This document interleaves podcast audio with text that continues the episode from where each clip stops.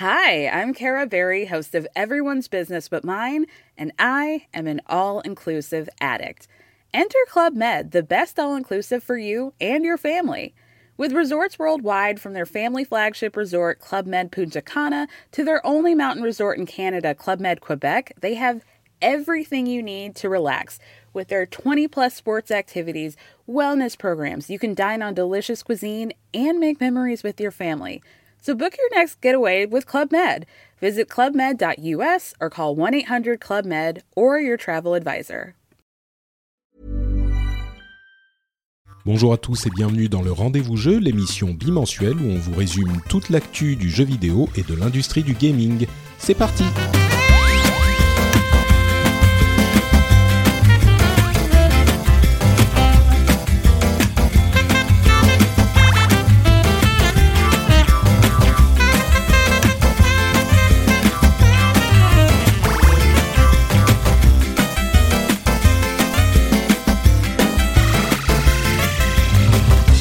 À tous et bienvenue sur le Rendez-vous Jeu, l'émission où on vous résume toute l'actu du jeu vidéo. On parle de consoles, de PC, de salon, de l'E3. Et oui, puisque c'est l'épisode bilan de l'E3, de la grande messe, de la grande fête du jeu vidéo où tout le monde est content et heureux. On se réunit tous ensemble pour parler des annonces, des trailers, des surprises, des déceptions qu'on a eues pendant cette E3 2017. Je dis pendant, enfin, il commence à peine, mais les conférences sont déjà toutes terminées. Donc, on se réunit pour en parler parce que c'est ça qui est vraiment important, évidemment. Le marketing euh, les euh, présentations artificielles, c'est ça qui nous plaît.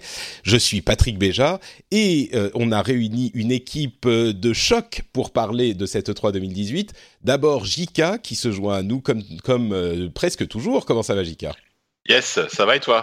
Bah écoute, en forme, en forme. On s'est remis de nos émotions des nuits précédentes. Hein des nuits blanches, des, émotions à tout va. C'était incroyable. C'est ça. Euh, on a aussi Oscar Lemaire, euh, qui est le l'analyste spécialiste du jeu vidéo en France, de renommée internationale. Comment ça va, Oscar? Bah, ça va très bien. Non, mais je, je suis très content d'être d'être avec vous. Ouais, je, fais une intro euh, hyper euh, enthousiaste, euh, hyper flatteuse, et tu, tu, es, tu es tout mollasson là. Qu'est-ce que ça veut dire? Énergie. mais non, mais c'est e parce que tu, c'est parce que je suis un peu en train de manger, ah, j'avoue. Donc tu m'as, tu m'as un peu pris de court. En fait, je pensais que j'allais passer en dernier, je sais pas pourquoi. non, mais, mais, oui, oui, non, je suis, je suis très content. C'est voilà, on, est en plein, comme tu dis, on est en pleine E3. c'est, c'est, c'est voilà, c'est, c'est la période, c'est la période de Noël pour les, pour, les joueurs. on, est en pleine E3, c'est la joie, on fait des rimes. Et en fait, tu aurais dû douter que tu n'allais pas passer en dernier, euh, mon cher Oscar, puisque évidemment, on garde le meilleur pour la fin. Donc, c'est Diraen qui euh, arrive en dernier. Comment ça va, Didi? Euh, Heureux de t'avoir avec nous à nouveau. Salut, bah, très heureuse d'être là et je suis ravie de savoir que JK s'est remis de la nuit, s'est remis de la nuit blanche parce que moi, pas du tout. Oui. Ah ouais encore, euh, Non, ça va. Je, ah, me suis levé à, midi le lendemain, tranquille.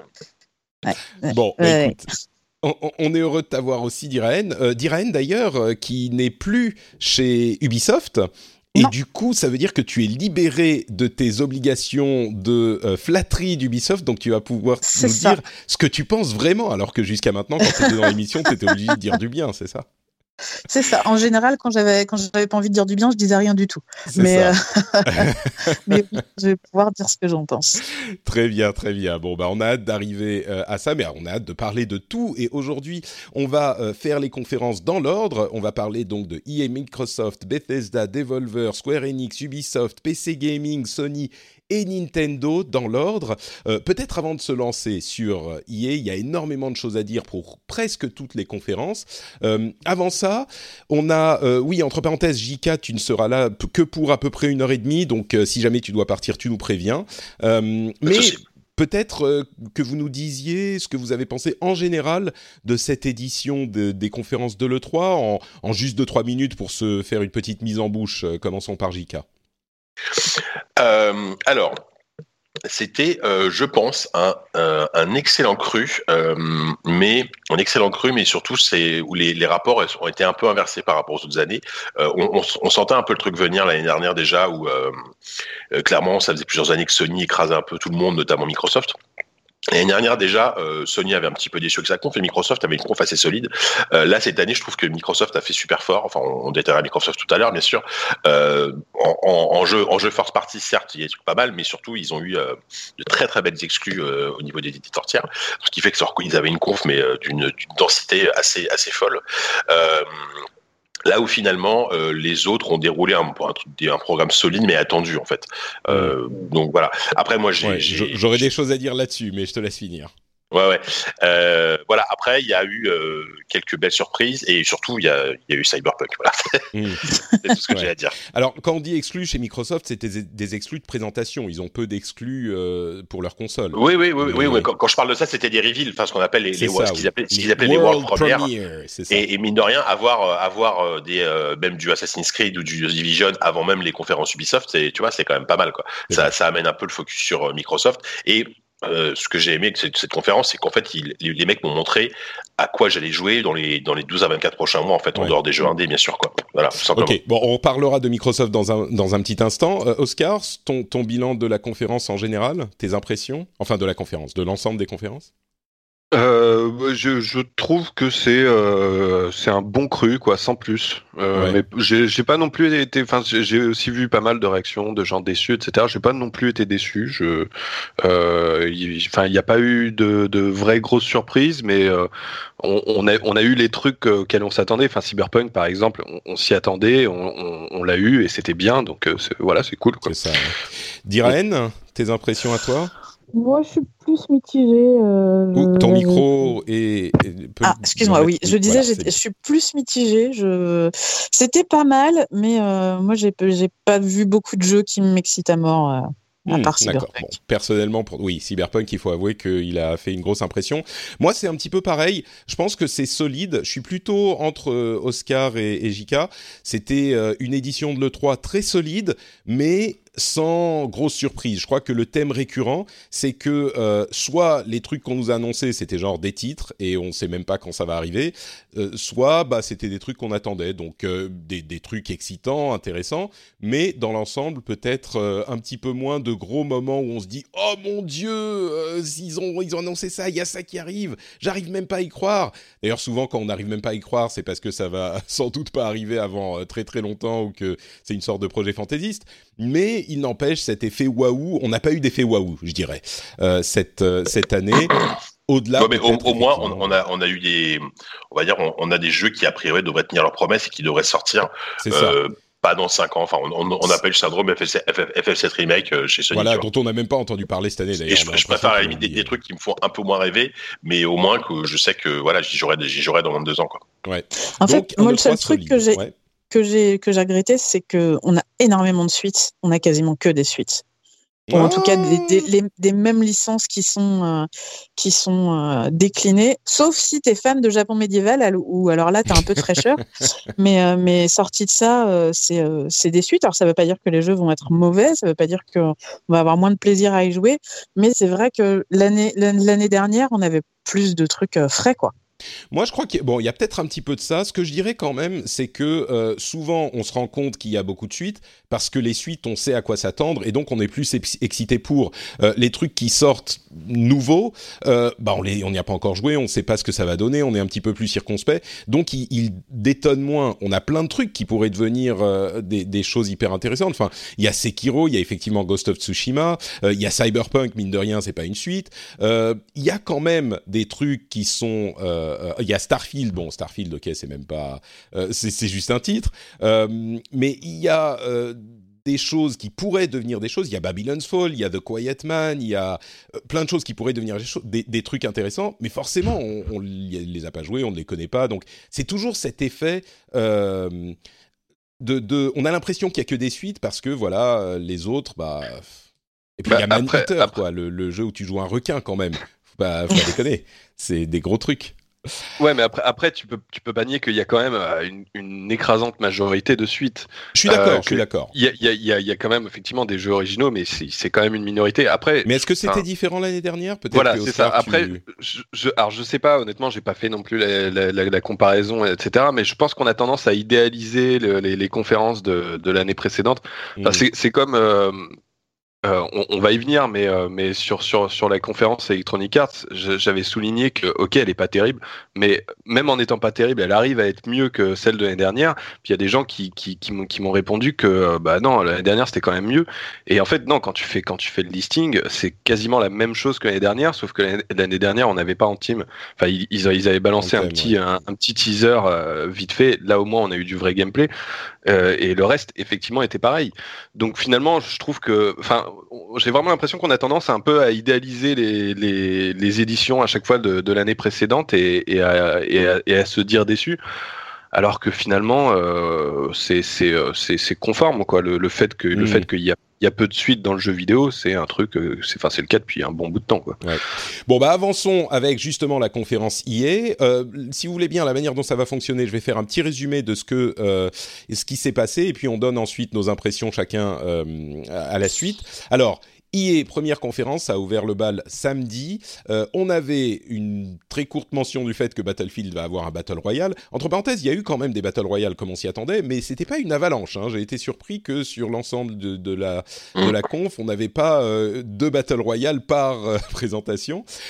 donc, Battlefield, euh, la mention également de Star Wars Jedi Fallen Order qui était faite de manière un petit peu étrange avec euh, René qui allait voir dans la foule Vince Zampella, euh, le, le, président de Respawn, qui a juste dit bon il n'est pas prêt, il sortira en 2019 s'il n'est pas décalé, mais on peut vous donner le titre et on en parlera l'année prochaine. Ok, c'était juste pour dire qu'il arrive et puis ensuite et pour Battlefront 2, il y avait ce moment un petit peu étrange où il disait on est désolé, on a merdé, mais on va aller mieux. Et puis bon, voilà. Donc on a ça quand même. Bon, c'est votre, euh, votre petit euh, Star Wars qui, est, qui est quand même disponible avec un DLC Clone Wars, etc. Sea of Solitude, un jeu qui essaye de mettre en jeu vidéo la solitude et la dépression avec un style graphique absolument captivant, j'ai trouvé. Command and Conquer, le, Conquer, le moment un petit peu euh, malaise où ils ont présenté un jeu style Battle Royale, pardon, style Clash Royale avec des streamers de Clash Royale qui sont venus jouer à ce jeu qui est peut-être très bien mais qui franchement visuellement n'est pas le truc le plus captivant qui soit. Et puis ils ont annoncé que c'est Command and Conquer et là les fans de Command and Conquer se sont euh, mis la main sur la tête et ont commencé à déprimer. Et puis une grosse présentation d'Anthem euh, dont on va pouvoir parler dans un petit moment. Euh, et, bien sûr, surtout, à vrai dire, le truc avec lequel j'aimerais commencer, d'une part, ils ont annoncé qu'ils avaient un service de streaming qui était euh, en développement, tout comme Microsoft, d'ailleurs, on est vraiment en train d'arriver euh, avec en plus la mention de Yves Guillemot il y a une ou deux semaines du fait que le streaming serait important à l'avenir. Je ne vais pas rentrer dans les détails, mais c'est ce qu'il a dit. Euh, on est en train d'arriver dans un moment, dans une situation où tout le monde aura son service de streaming. Bien sûr, il prépare ça pour les années à venir. Il faut que l'infrastructure du net fonctionne et ça marchera pas pour tout. On a déjà fait le débat, mais tout le monde est en train de s'y mettre.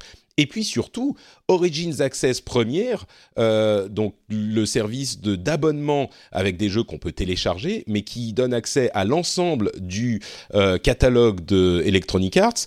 Et là, c'est la première, euh, le premier sujet où j'aimerais ouvrir un tout petit peu la discussion parce qu'il y a plein de gens qui disent ah oui mais euh, tous ces services de streaming on va pas se mettre à payer euh, quatre services de streaming différents ou pas de, pas de streaming pardon d'abonnements différents. Si tout le monde se met à en faire ça va être infernal moi, je trouve qu'au contraire, si on fait un petit calcul rapide, si on est vraiment un core gamer, pas un casual, mais vraiment quelqu'un qui joue beaucoup et qui achète, disons, un jeu par mois, eh ben, un jeu par mois, ça va faire 70 balles ou 60 balles en moyenne, euh, peut-être un petit peu moins, disons même 50. Euh, si on a des services de streaming qui sont à 10 dollars ou 10 euros par mois ou 100 euh, euros par an, 50 euros par mois, ça fait quand même 5 services de streaming différents. Imaginez-vous, ça veut dire que vous avez accès à quasiment tous les jeux qui sortent, quoi.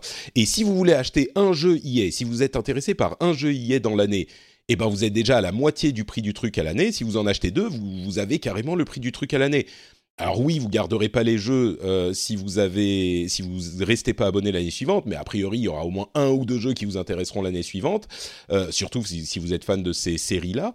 Et puis vous avez accès à tout le reste. Franchement, je pense que financièrement c'est pas aussi inintéressant que on peut euh, le penser avec une première réaction, quoi. Mais euh, donc voilà, pour ce service de streaming ou même pour les jeux en général, quelles ont été vos, vos réactions euh, Là, allez-y tous ensemble ou qui veut parler Je sais pas, JK ou vas-y, tiens, puisque tu fais un bruit. Ouais, ok.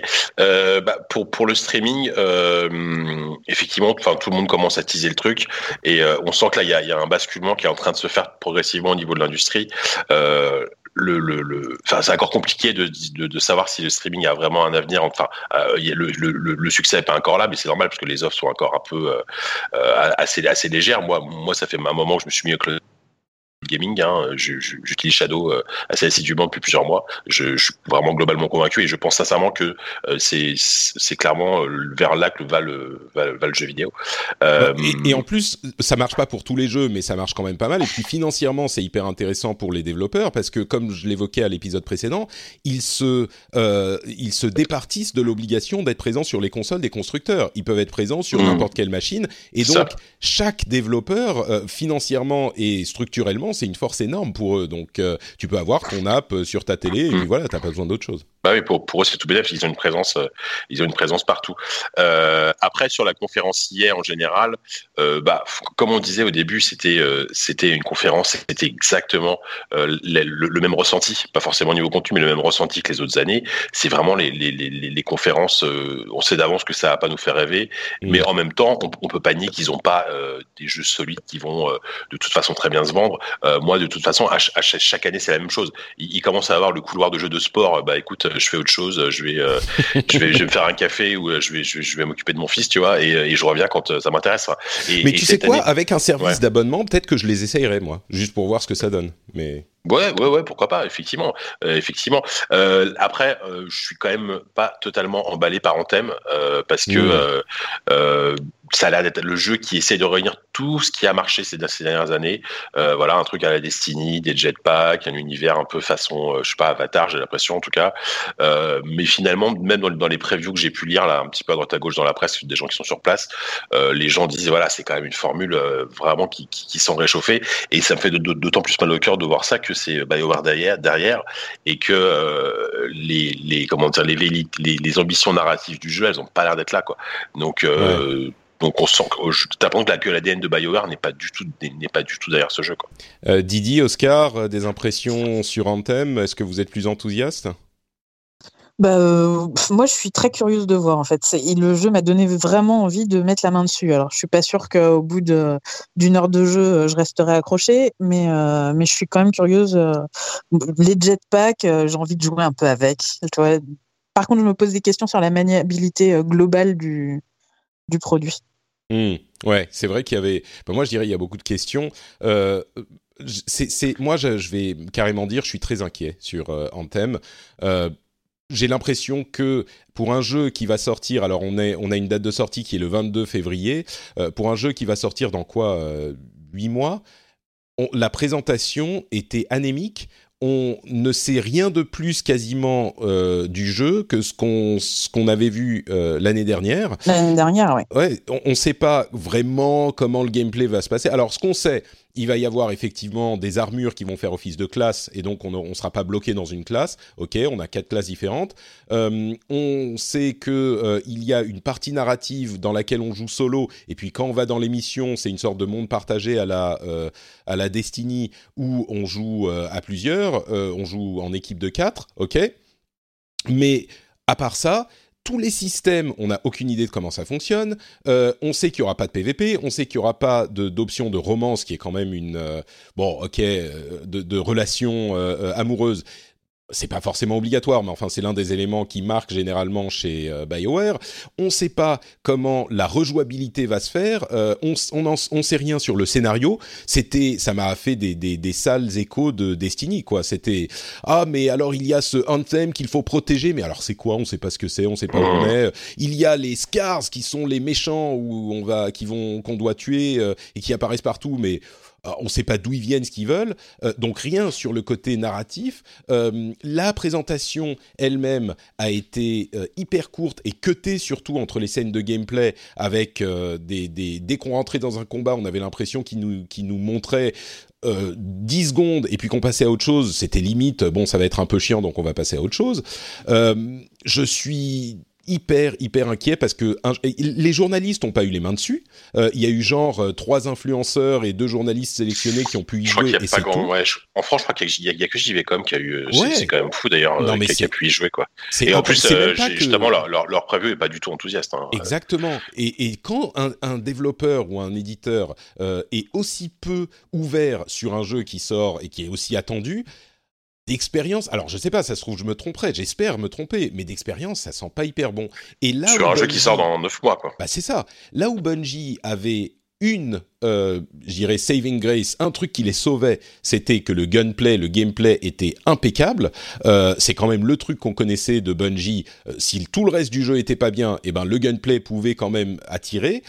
Là, chez BioWare, c'est pas non plus leur spécialité le, gameplay, donc euh, et, vu que l'aspect narratif a pas l'air hyper poussé non plus, je sais pas. Et s'il était poussé l'aspect narratif, il aurait fallu qu'il nous en montre plus. Je sais pas, des planètes, des voyages, des des, mmh, univers, enfin des des, des scènes. Euh, des scènes, euh, comment dire, précalculées ou je sais pas, quelque chose. Mais donc très nerveux. Oscar, toi, tu es plus enthousiaste ou c'est pareil? Euh, euh, alors moi en fait je suis pas du tout client de, ce, style de jeu euh, ou enfin des jeux online quoi en fait. Et mais du coup c'est un, un, peu bizarre de, de, mon point de vue du coup d'observer le truc parce que enfin en n'étant pas client, donc en n'étant pas euh, vraiment intéressé par le jeu, en, regardant la, vidéo, je, me dis quand même que ça a l'air cool et que, le... enfin, en voyant le truc, je me dis, bah, les gens qui aiment ça, et à mon avis, ils vont aimer quoi. Et puis finalement, mmh. j'entends des mauvaises impressions de partout comme ça. Donc, euh, donc c'est un, un, peu bizarre. Après, en même temps, enfin, je comprends effectivement les, les, les arguments que tu cites. Puis je pense qu'il y a il y a, à mon avis, il y a l'un des problèmes de ce projet, en fait, c'est le, la pression qu'il doit y avoir dessus.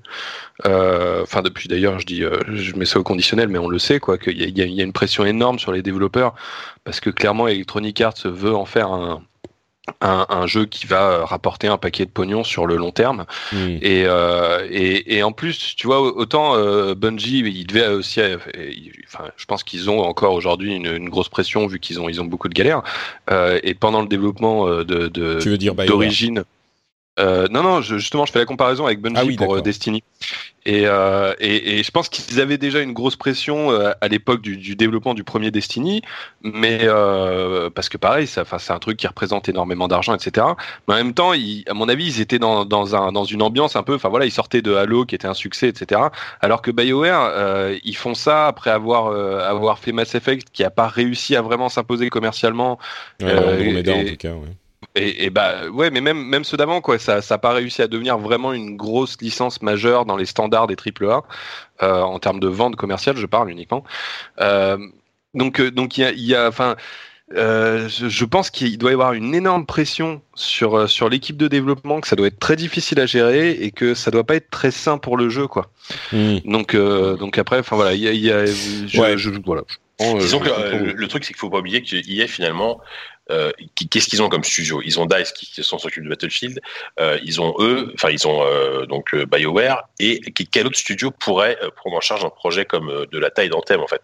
Et effectivement, à part BioWare qui a les ressources et le, savoir-faire technique, c'était peut-être le, seul candidat par défaut pour faire ce jeu quoi. Moi, moi je dirais, on, on, est peut-être en train de mettre la faute entre guillemets. Enfin, on faut pas l'enterrer le jeu, il est même pas sorti, mais on est en train de mettre la faute sur EA, euh, alors que clairement c'était un projet qui était porté, je me souviens plus du nom euh, du, type, mais qui était porté par BioWare à la base. Ils avaient même le nom de code Dylan, genre euh, on est comme Bob Dylan, on va révolutionner le, la manière dont on fait du jeu vidéo. je pense que c'était un projet. Il, a quitté Andromeda justement pour ce jeu. Je pense que c'était quand même une intention à la base de BioWare.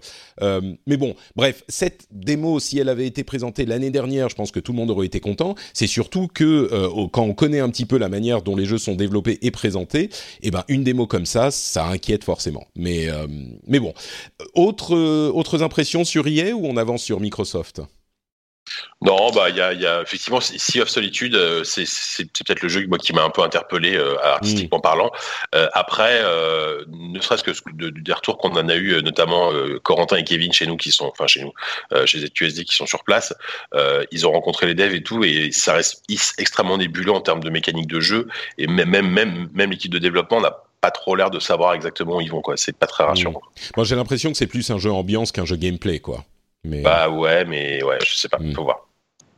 ça, peut marcher. Ça peut marcher. Globalement, j'ai trouvé cette conf hyper triste. Euh, avec non mais vraiment enfin tu vois avec le avec les mecs de de Battlefront qui viennent et qui s'excusent euh, le, le gars d'Unravel qui, qui Unravel 2 d'ailleurs oui encore ouais, Unravel 2 qui est pas du tout euh, qui est pas du tout enthousiaste sur son produit Anthem où on sait pas où ça va et puis surtout euh, toutes les toutes les vidéos qui passent en boucle derrière Hmm. oui, avec des euh, boucles, des sortes de gifs de 10 secondes qui bouclent, c'était hyper bizarre. C'était super bizarre. Il y avait, j'ai trouvé qu'il y avait quelque chose d'extrêmement triste et déprimant, et déprimant dans la confiée. Bon, ok, bah merci pour euh, euh, remettre de l'ambiance, Didi. Vas-y, Oscar conclut et puis on va avancer. Diren, pardon, entre parenthèses, si ton PC a rebooté, tu peux voir si le micro marche parce que la qualité est quand même meilleure sur. Ouais. Vas-y, Non, mais c'est parce qu'effectivement, je trouvais que c'est vrai que c'est triste, mais il y avait euh, justement Sea of Solitude euh, euh, cassait ça aussi par la, la, façon dont la développeuse a réagi quand elle est arrivée sur scène. Et, euh, et, c'est vrai que ça a fait du bien quoi dans la conf, et c'est ça a vraiment été le seul moment euh, cool de avoir au moins une personne qui avait l'impression d'être contente d'être là. ouais, après, ça a été de, de trac et de, de simplicité quoi. Ça a été ouais, par euh, Command Conquer Rivals euh, qui a remis la salle ambiance tout de suite. ça se trouve, le jeu sera très bien d'ailleurs. Mais... Bon, bah écoutez, avançons sur euh, Microsoft qui effectivement était une conférence très très dense. pour moi, les, les, la chose qui était hyper importante, c'était Microsoft qui admet et qui euh, fait tout pour corriger le problème des exclusifs, c'est-à-dire qu'ils sont allés faire leur shopping dans les studios, ils ont acheté cinq studios qui, avec qui ils travaillaient déjà beaucoup, mais il n'empêche qu'ils sont désormais des studios first party. Alors on a The Initiative, Undead Labs, Playground Games, euh, Ninja Theory et Compulsion Games qui sont maintenant des third parties, ils ajoutent aux, third party, euh, pardon, des first parties qui s'ajoutent aux first parties existants. Super bonne nouvelle pour Microsoft et pour la Xbox, euh, c'est exactement ce qu'ils devaient faire. Le problème, c'est que euh, il, on aura les résultats de ça qu'au mieux l'année prochaine s'il y a des jeux sur lesquels ils étaient déjà en train de travailler, et puis euh, plus vraisemblablement l'année suivante.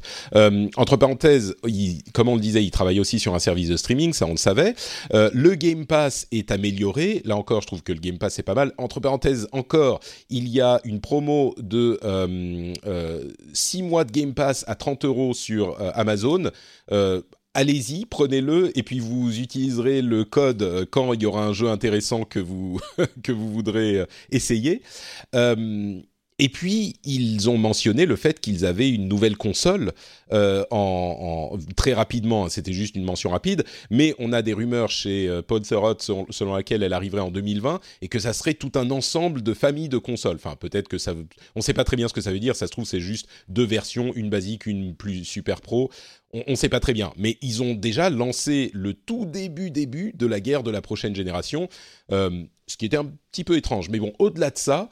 Euh, plein, plein, plein de jeux présentés, peu de jeux exclus, ou alors des jeux dont on ne sait pas quand ils vont arriver, genre Halo Infinite, très belle présentation, euh, Gears of War 5, qui moi m'a beaucoup enthousiasmé parce que j'ai l'impression que euh, c'est une nouvelle direction pour la série qui est un petit peu moins dude bro, euh, un petit peu bas du front, et que on a un personnage féminin qui, qui beaucoup de scènes de, de, conversation.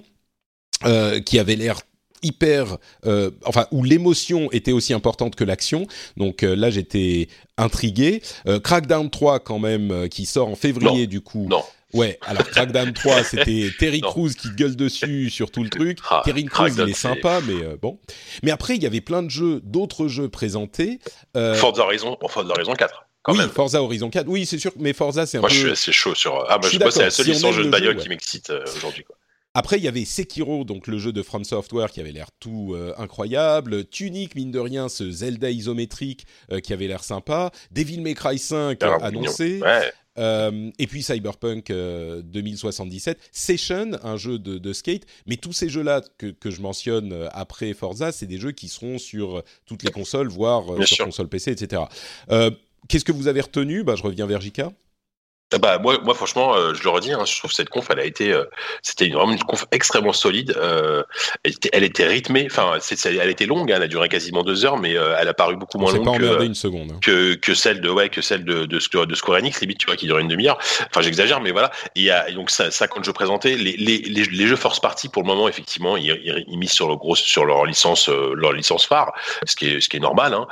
Moi, moi, le seul que je retiens vraiment, finalement, c'est Forza Horizon 4, qui est, qui est un jeu tout aussi magnifique. Et, et ce qui est intéressant, c'est que Forza Horizon 4. Ouais, ouais, ouais. Euh, et ce qui est intéressant, je, je, crois pas que tu l'as encore mentionné, c'est qu'ils ont annoncé le rachat de 5 studios. Euh, si, si, je l'ai, je, l'ai mis en. Oui, oui, je l'ai dit. D'accord. Et du coup, ce qui est intéressant, c'est que euh, ils ont mentionné le fait, donc ils ont racheté évidemment le studio Café Forza et euh, qui travaillait, qui travaillait sur un autre jeu en open world.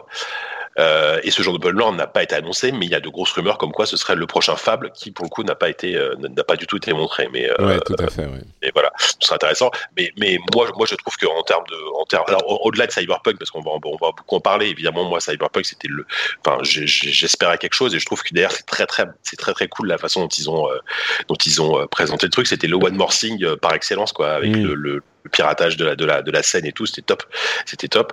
Euh, J'étais très content de voir de voir Sekiro, euh, alors, et, surpris que ce soit chez Activision, mais ça, bon, c'est pas c'est pas très grave, surtout que ça a l'air d'être d'être très réussi.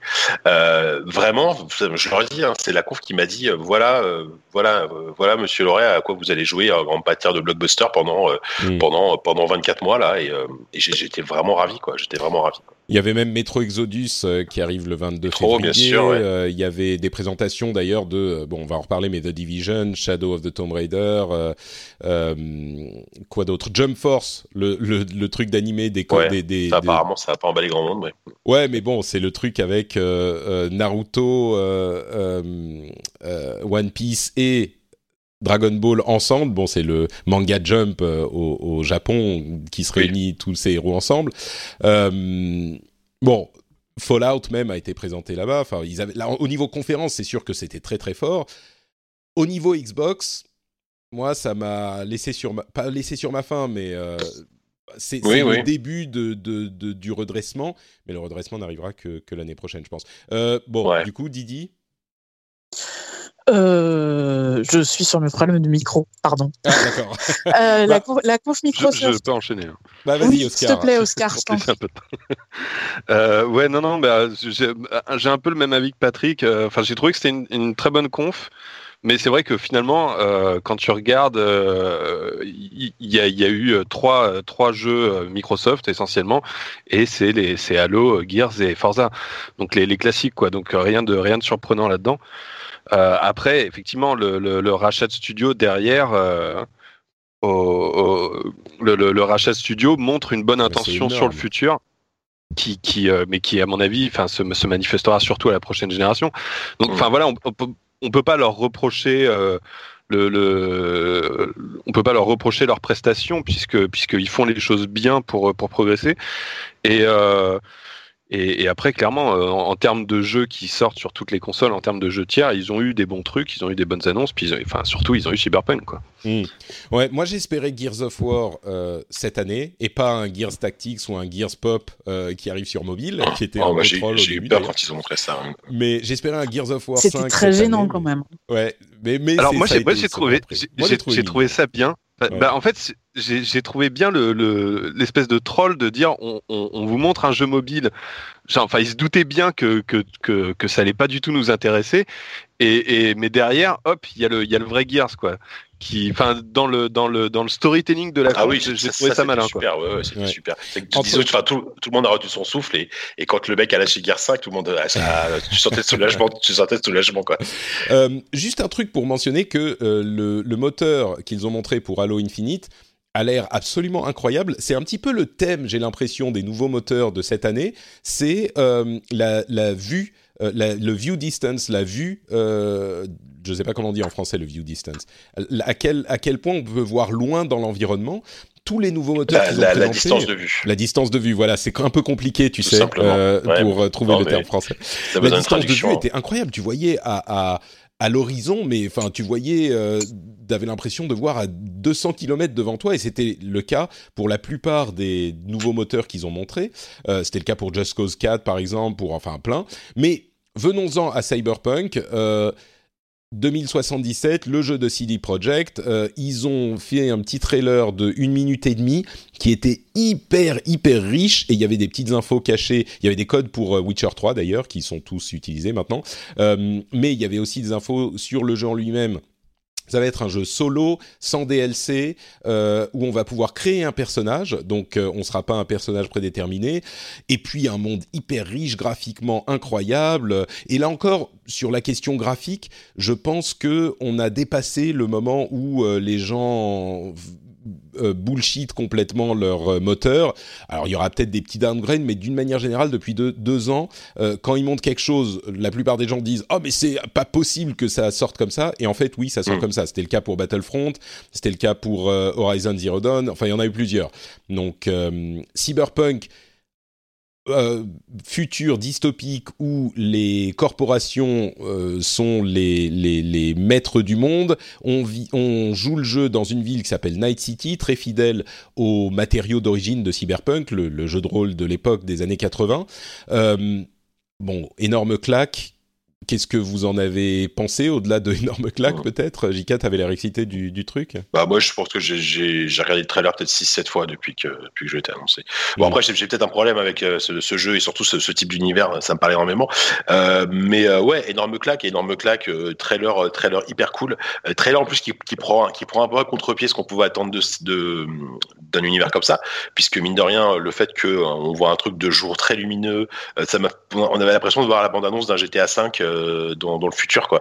Mm. Euh, c'est et, autant ça m'a ça m'a un peu surpris et perturbé dans la, première fois la première fois que j'ai vu le trailer, autant chaque, dès, que je l'ai revu, j'ai trouvé ça incroyable parce que chaque chaque plan, chaque personnage, t'as l'impression qu'il a il a une histoire, il a il est incarné quoi. Enfin c'est vraiment un, un trailer hyper, hyper cool et en plus les, les, premières previews qui viennent de tomber là euh, confirment l'excellente le, impression puisque il y a eu il y a eu une présentation de une heure une heure de, de démo. Euh, on a appris que c'était un jeu qui se jouerait à la première personne avec des, des, des phases de combat type FPS mais euh, apparemment très en tout cas de ce qu'on a enfin de ce qu'ils en ont vu très réussi.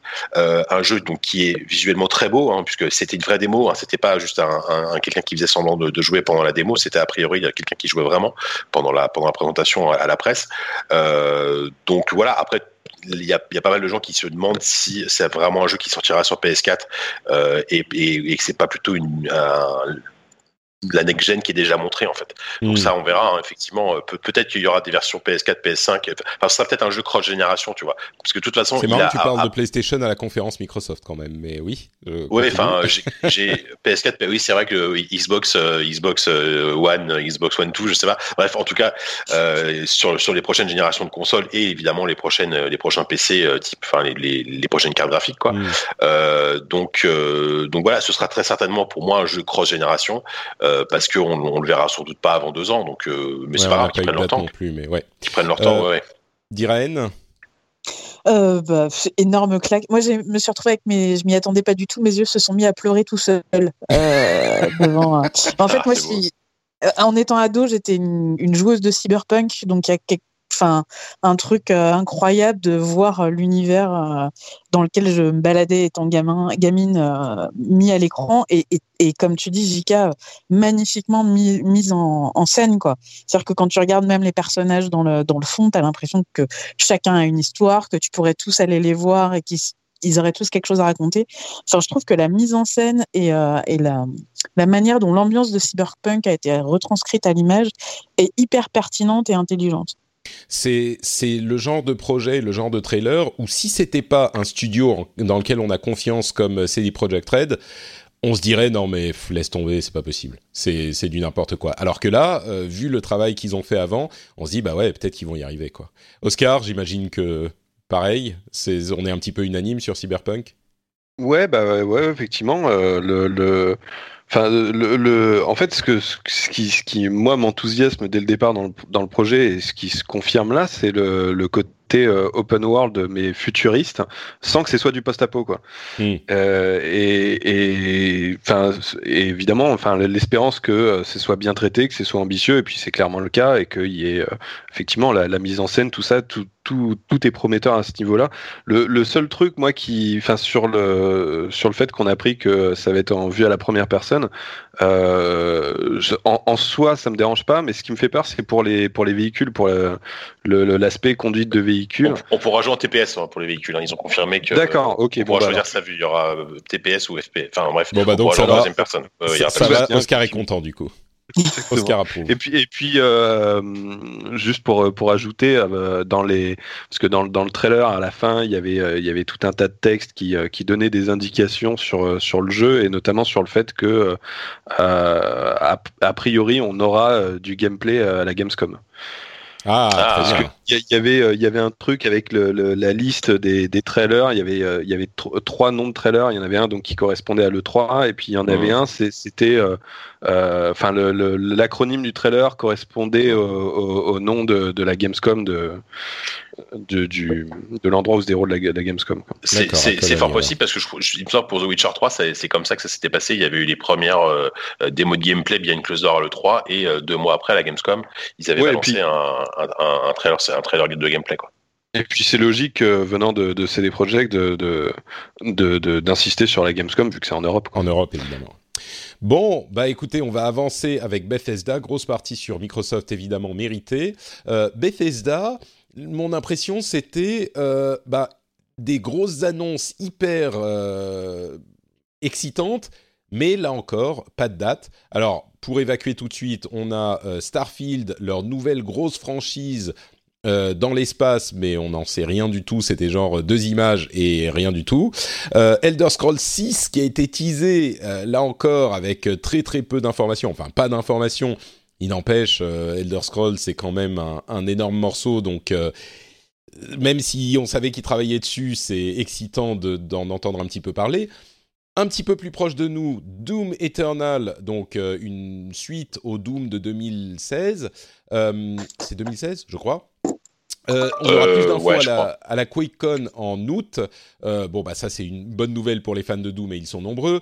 Wolfenstein The Young Blood, euh, sorte de pendant au Old Blood, qui est une version intéressante où on joue les filles de BJ Blazkowicz en, dans mm. les années 80 en coop. Donc on joue, on peut jouer à, à Paris. Euh, à, Paris. exactement, en 2019. Donc, euh, pas mal du tout. Et puis ensuite, euh, je dirais les deux gros trucs. Alors, il y avait des trucs en, en réalité virtuelle. Il y a un, prêt en, en réalité virtuelle. Wolfenstein Cyberpilot Pilot en VR. de New Colossus sur Switch. Un DLC pour Prey. Et puis au-delà de ça, ah oui, un jeu mobile pour Elder Scrolls, Elder Scrolls Blades, qui a l'air pas si mal d'ailleurs. et puis au-delà de ça, Rage 2, qui sortira en 2019, donc c'est pas un jeu qui va sortir tout de suite, qui était, à mon sens, la démo euh, de gameplay était étonnamment enthousiasmante. J'ai trouvé ça pas mal du tout. Et puis beaucoup de temps sur Fallout, euh, qui sort le 14 novembre, Fallout 76, qui est entièrement en ligne, mais dans lequel on peut jouer euh, en solo si on le souhaite. Il y aura une bêta pour se faire une idée peut-être un petit peu avant la sortie. voilà en résumé moi, pour moi, la, bonne surprise, c'était Rage 2, que, auquel je me disais peut-être qu'il sera sympa, mais là, il a effectivement l'air sympa et j'aurais pas forcément pensé si on m'avait dit euh, la suite de Rage il y, a, il y a deux mois avant le leak, quoi. Euh, Jika, mm. impression? Ouais, bah une, une, enfin moi j'aime bien Bethesda d'une manière générale. Je suis, enfin je suis très sensible à leur, euh, à quasiment toutes leurs licences, donc je suis ravi d'avoir euh, d'avoir un nouveau Doom. Euh, Fallout 76 me m'excite pas plus que ça. Euh, mm. Je, je, suis pas un grand fan. Pour je par, par contre je suis pas un gros fan des Fallout de Bethesda, donc bon j'y jetterai un œil évidemment quand même intéressé, mais mais voilà et, et, et, comme tu dis Rage 2, autant le, le, le trailer d'annonce je le trouvais nul, enfin ça me ça me donnait pas du tout envie. Euh, et finalement, la, la, la, vidéo de gameplay qu'on a vue, euh, je me dis qu'au pire, ce sera un gros défouloir euh, plutôt mm. fun auquel tu vas, tu, tu, vas, hein. Tu vas ouais, carrément péchu. Et je me dis ouais, au, pire, tu feras des petites sessions d'une demi-heure parce que je pense que ça doit être relativement lassant. Et puis que, surtout si c'est Avalanche, il n'y aura pas forcément un focus sur la narration et l'histoire, etc. Mais ça, bon, c'est normal. Surtout que c'est Rage, bon voilà, on n'en attend pas non plus beaucoup, mais mais j'aime bien, tu vois, si, c'est une sorte de Borderlands en, attendant Borderlands 3, pourquoi pas quoi. Mm. Didi? Euh, ouais, moi j'ai le seul truc qui m'a vraiment enthousiasmé, c'était. Oh, euh, ouais, ok, j'ai l'impression qu'on a résumé tes impressions sur la con. Je suis assez blasé. Non, mais le seul truc qui m'a vraiment enthousiasmé, c'était le, retour de Wolfenstein, mais j'ai refusé de regarder le trailer parce que j'ai toujours pas fini euh, le dernier, donc ah, je voulais pas, trop faire hein. spoiler. Il y a pas de, il y a pas de spoiler, je peux te. Ouais, c'était juste une, une cinématique en fait. ouais. Par contre, moi, j'avoue que voir jouer dans les années 80 à Paris, dominer par les nazis, ça m'intéresse quand même. je suis curieux de voir l'ambiance qui, vont, qui est surtout dans les années 80, ce qu'ils vont faire. Quoi. Bon, on se le fera en coop. Comme on a ah des, enfants assez jeunes, en plus, on aura les mêmes horaires, ça sera parfait. Ah, je croyais, que tu, je, croyais que, tu voulais jouer avec tes enfants. Je me suis dit quand même, tu serais peut-être un, peu jeune pour jouer à ça quand même. Non, mais écoute. Enfin, tu vois, mon fils est un nazi, il faut le tuer. voilà, c'est ça. Il n'est jamais trop tôt pour apprendre euh, aux, enfants à prendre des bonnes habitudes, tu vois. Mmh, c'est vrai. Euh, Oscar, pareil? Ouais, bah, enfin, euh, pareil, le Reg, le, le, le Reg je, je, je, trouve ça très prometteur. En fait, je trouve que le pitch est, est, est parfait parce qu'en fait, c'est l'alliance du, du gameplay euh, de Doom par les développeurs de Doom avec l'ambiance et la, la, mécanique un peu open world de, de, du, du, Mad Max d'Avalanche par, les, par Avalanche. Quoi. comme, Donc, comme je euh, disais dans l'épisode précédent, on a beaucoup de rumeurs selon lesquelles ça serait un Mad Max, euh, une suite à Mad Max qui a été développée et puis suite aux problèmes légaux qu'ils ont eu avec Warner enfin que Warner a avec euh, Miller. Euh, ils ont reconverti le truc, ils sont allés voir Bethesda, genre, on a un truc, euh, vous voudriez pas en faire quelque chose? Mais, mais je, trouve qu'on le sent, enfin, moi, je, je, j'ai pas joué au Mad Max d'Avalanche, de, mais, mais je trouve qu'il y a vraiment le feeling de, du, du, des films Mad Max dedans, quoi, avec un côté un peu plus, un peu plus ambiance Hit Software, genre ils ont, ils ont, un peu, euh, ils ont un peu mis la molette euh, à 12, tu sais. C'est genre euh, la et c'est vraiment le thème de rage, quoi. C'est genre, t'as l'impression d'être très très très énervé tout le temps. C'est un jeu pour l'internet en fait. Tu, tu, mm. tu, lis un peu Twitter et puis tu vas te faire une partie de Rage 2, tu t'es calmé tout de suite. Euh, après, sur le, enfin non, enfin si, si, tu si tu veux finir sur Edge parce que j'avais passé à Fallout en fait. Non, j'allais juste dire que je suis presque déçu qu'ils sortent quand, quand au printemps 2019 quoi. Enfin, qu'ils prennent leur temps, c'est bien, mais je veux dire, j'aurais j'aurais été content qu'ils sortent euh, qu'ils sortent un peu plus tôt, qu'ils sortent cette année. Mais oui, sur Fallout? Ouais, ouais, non, après, Fallout, c'est pareil, je, je, je, je suis pas, enfin, c'est comme je disais tout à l'heure, de toute façon, les jeux online, ça m'intéresse pas. Alors, ils disent qu'il y a du solo, mais bon, euh, c'est un jeu fait pour l'online, c'est flagrant. Et, tu peux y jouer solo si tu veux, mais. Ouais, voilà, non, mais c'est-à-dire que, enfin, euh, je, je, pense qu'il y aura aucun intérêt d'y jouer en solo, euh, dans la mesure où il n'y a pas de PNJ, etc. Donc, enfin, euh, ils, voilà, ils tentent leur, ils tentent quand même de faire un jeu service avec une licence forte. je sais pas si ça va marcher. Mais, euh, mais, mais enfin, je, enfin, je, vois tous les fans de la série qui, euh, qui sont pas du tout intéressés par le jeu, visiblement. Bah, le truc, c'est toujours, c'est toujours un peu compliqué, quoi, parce que on reprochait euh, au début de la conf de dire ah bah il y a que des suites, il y a que des machins. Oui, ok, ça, ça a le nom Fallout, mais ils essaient quelque chose de différent, et c'est toujours le problème. Quand tu essayes quelque chose de différent, avances un petit peu dans le noir, donc l'enthousiasme est difficile à générer, à moins de faire des trucs hyper tape à l'œil, mais là, peut-être qu'il y aura des mécaniques qui sont différentes effectivement de Fallout, mais qui seront intéressantes, sauf qu'on ne sait pas.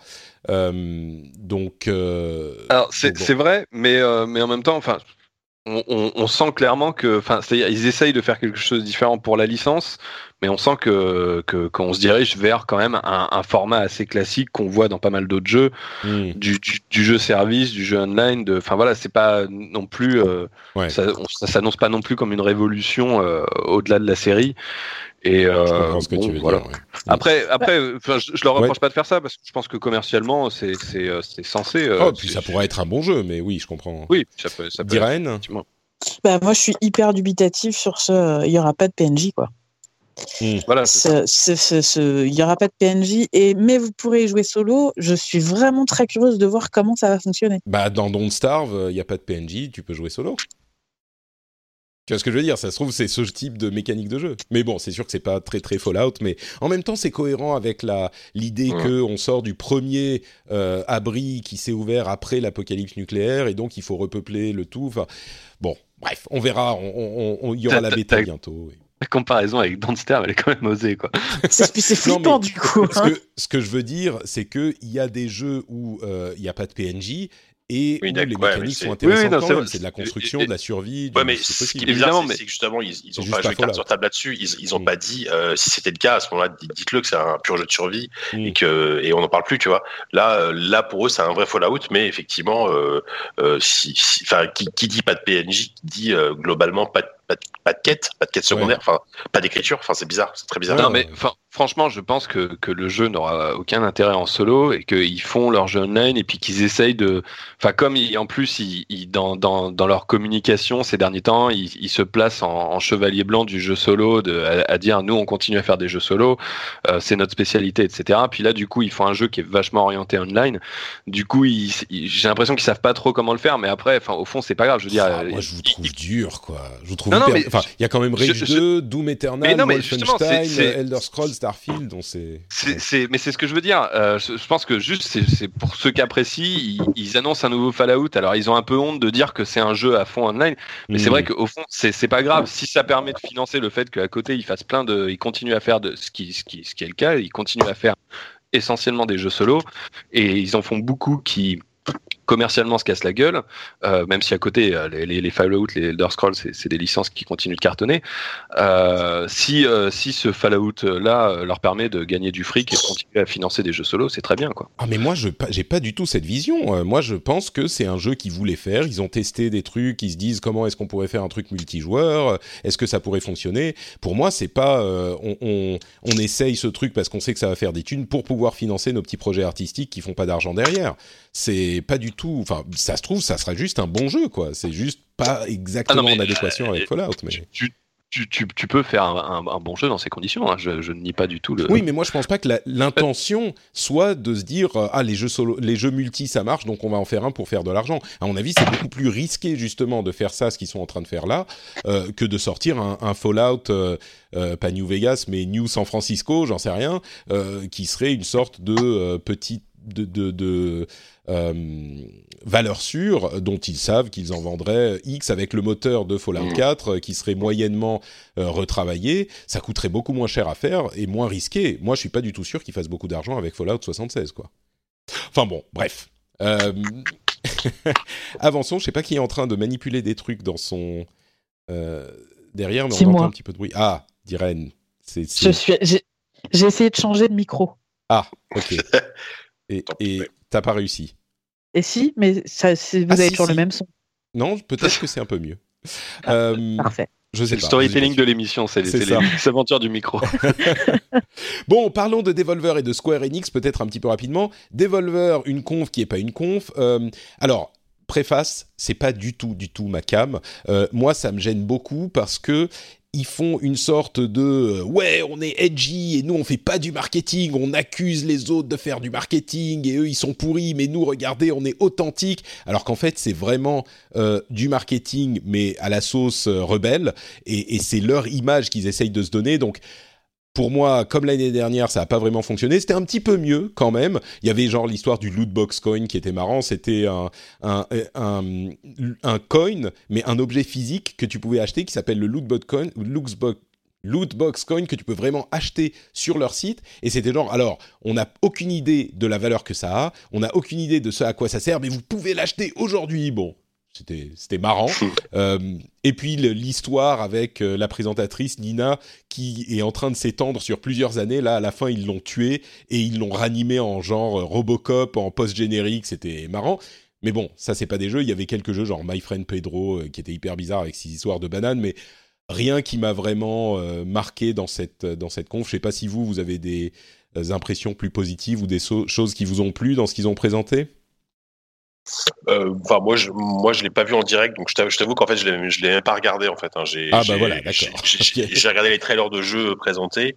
Euh, en fait, c'est, c'est, enfin, moi, contrairement à toi, je suis quand même assez client de leur euh, de ça et de leur ton et de leur, de leur côté décalé et tout ça. Euh, mais... je veux pas qu'on se méprenne. Leurs jeux sont super bien. Hein. Je trouve qu'ils ils éditent des jeux de super qualité, très originaux. Indie, ils donnent leur chance à des trucs.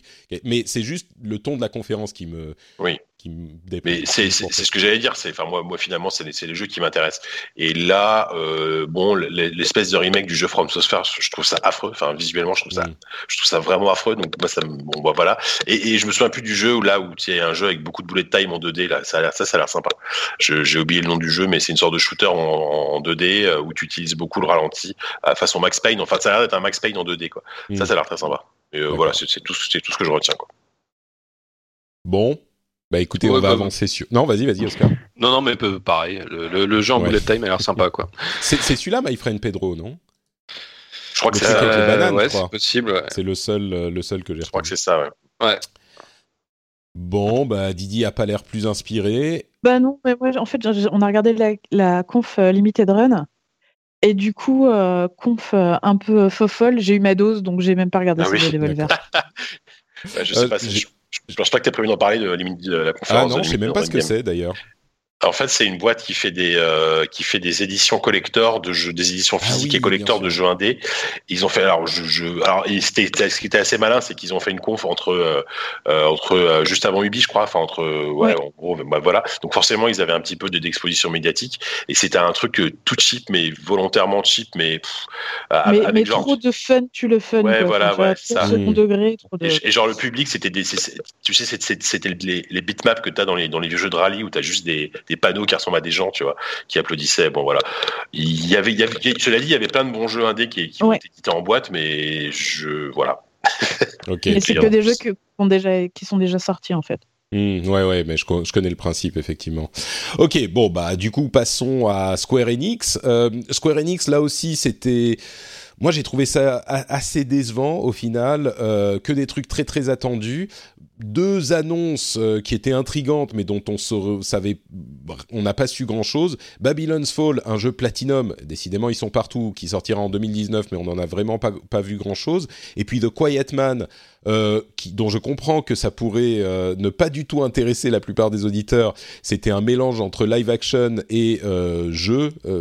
Et on aura plus d'infos en août, mais c'était un peu bizarre. C'était un, type qui arrivait dans une allée et puis euh, il y a des, des, des loupards, euh, voilà, on va dire ça comme ça, qui euh, commençaient à s'avancer vers lui, genre on va te casser la gueule.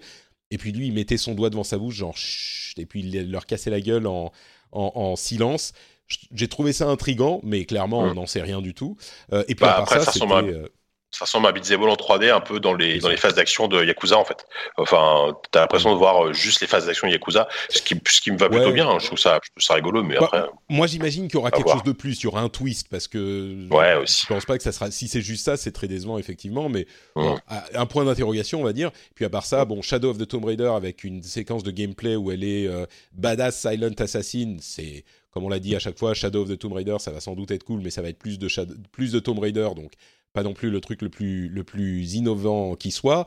Euh, et puis après, il y avait euh, Dragon Quest 11 qui va enfin arriver en, en, Occident, Kingdom Hearts 3 qui était à, à peu près toutes les conférences de la Terre, Just Cause 4 euh, qui allait encore plus fou avec cette tornade qui fait une sorte de showcase du ouais, qui fait un showcase du moteur physique qui est pour le coup incroyable, euh, bah, comme souvent avec Just Cause, mais là encore plus, Octopath Traveler, enfin bref.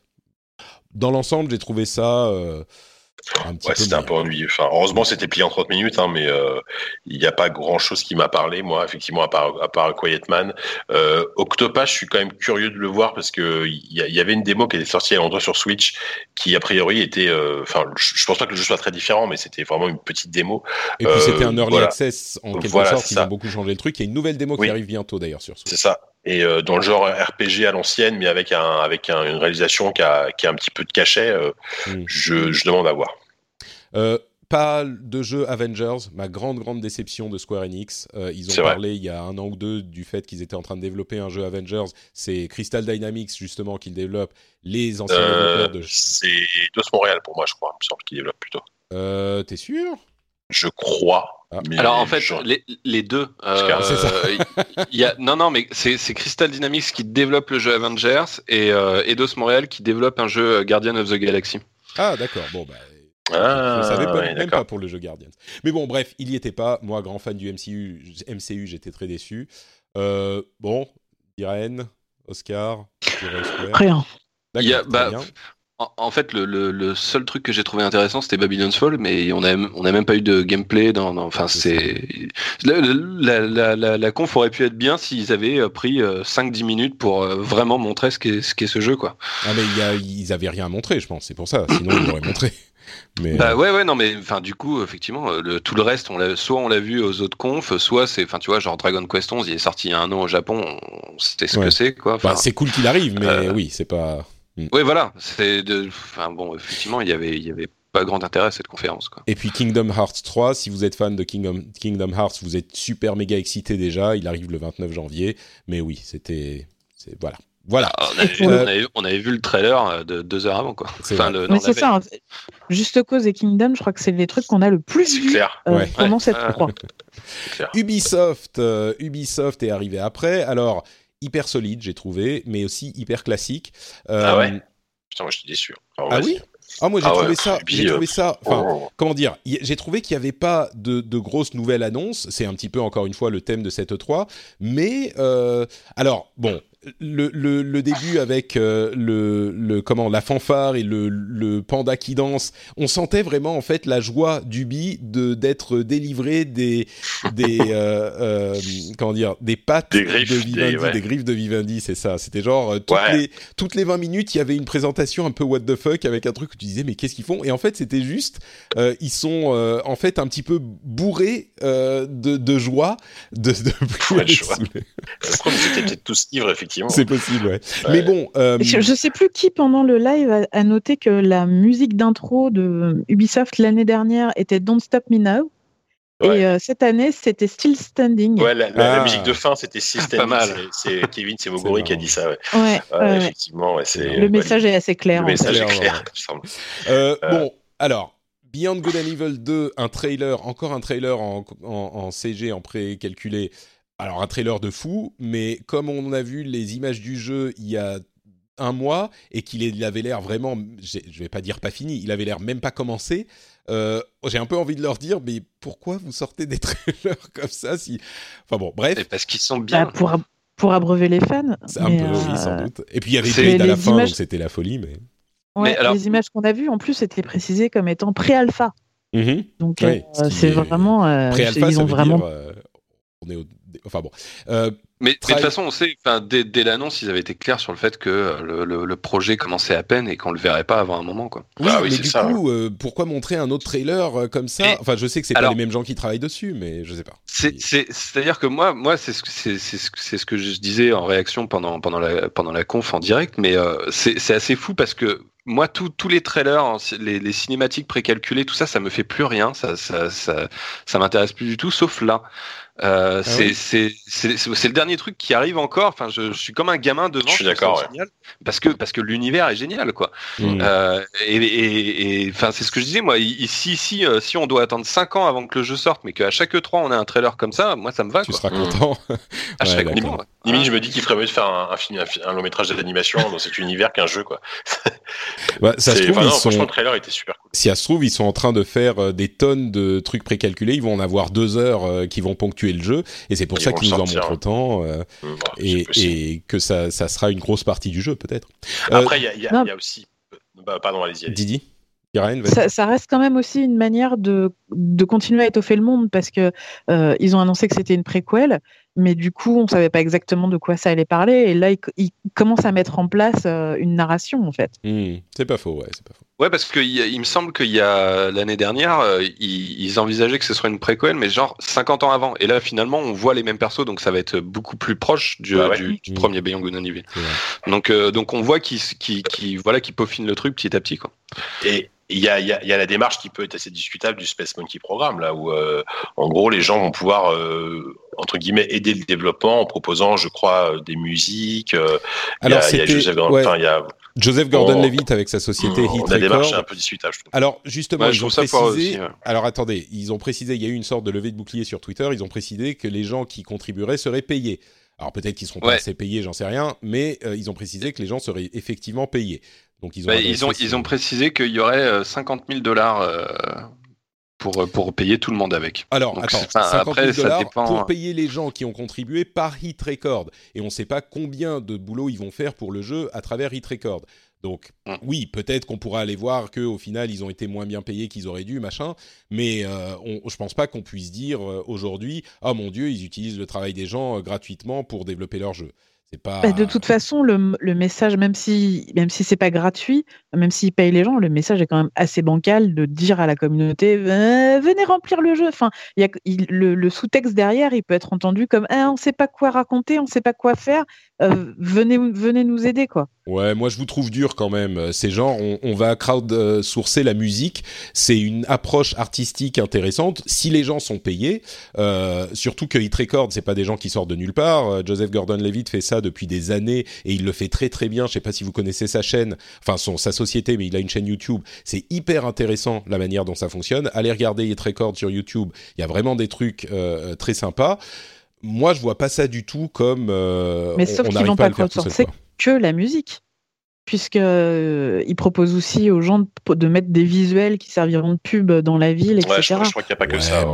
Oui, mais c'est pas c'est pas qu'ils disent aux gens venez euh, construire les modèles 3D. Ils disent donnez-nous un visuel et puis on le mettra en pub sur le jeu. C'est genre un moyen de faire participer les dés. Enfin, je veux dire, on n'est pas du tout dans de ce que je comprends. Hein, peut-être que je me trompe, mais on n'est pas du tout dans une configuration où euh, ils demandent au public de développer le jeu. Ils disent ils invitent le public à euh, participer, même pas à participer, à intégrer leurs pattes, leurs touches dans certains éléments du jeu, de la même manière qu'on peut dire, euh, bah, vous pouvez avoir votre nom à un NPC si vous avez aidé à crowdfunder le truc, sauf que là, c'est pas vraiment crowdfunder, c'est juste euh, travailler avec nous. du moment qu'ils commencent pas, à demander aux gens d'écrire les storylines des personnages secondaires, ça me va. comme dans comme Pierre of Eternity. Ouais, bah, disons que si c'est des trucs accessoires, Bref, écoutez, on verra comment ça continue à se développer. Je pense qu'on aura des années pour, euh, pour continuer à voir ça. Euh, il y a eu plus d'infos sur The Division 2 qui a l'air plus varié, plus intéressant que The Division 1. Alors il y a euh, des, nouveautés sur les classes, il y aura des raids, il y aura euh, des, DLC euh, qui vont augmenter, qui vont ajouter des histoires, des zones, des activités, etc. Il sort le 15 mars 2019. bon, si vous êtes fan de The Division, je pense que vous êtes content. Si vous êtes étiez intrigué par The Division, je pense que vous serez intrigué par The Division 2 aussi. Je suis pas certain qu'il change le problème du euh, on tire deux heures sur un, juste un gars euh, et il tombe pas parce qu'il est niveau 40. Les sacs à, mais, les sacs à PV quoi. Le, truc c'est que dans Destiny il y avait aussi des sacs à PV mais c'est un alien donc tu dis ah ouais c'est un alien euh, super fort donc c'est pour ça. Là tu tires sur des alors je vais reprendre mon terme de loubar. Tu tires sur des loubards qui traînent dans les rues et qui zonent. Je sais pas pourquoi c'est Cyberpunk qui m'a remis dans les années 80.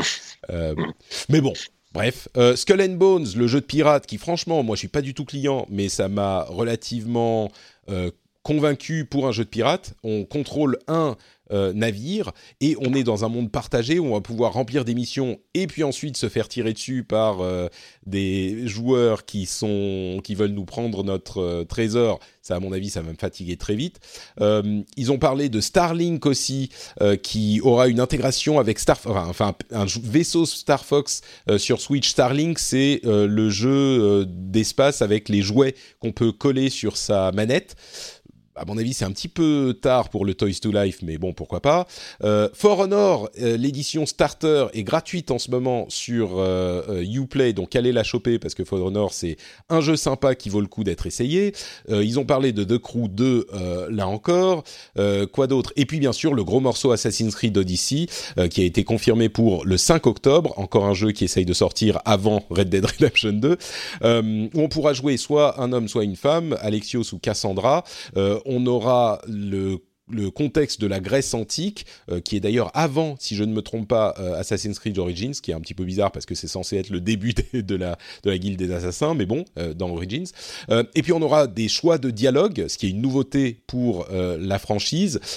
c'est clairement le même moteur avec beaucoup de mécaniques similaires à Origins, ce qui n'est pas une mauvaise chose. Il y a même le l'aigle qui, qui revient visiblement, mais le contexte de la Grèce antique pour moi c'est hyper hyper sexy, ça me ça me plaît énormément.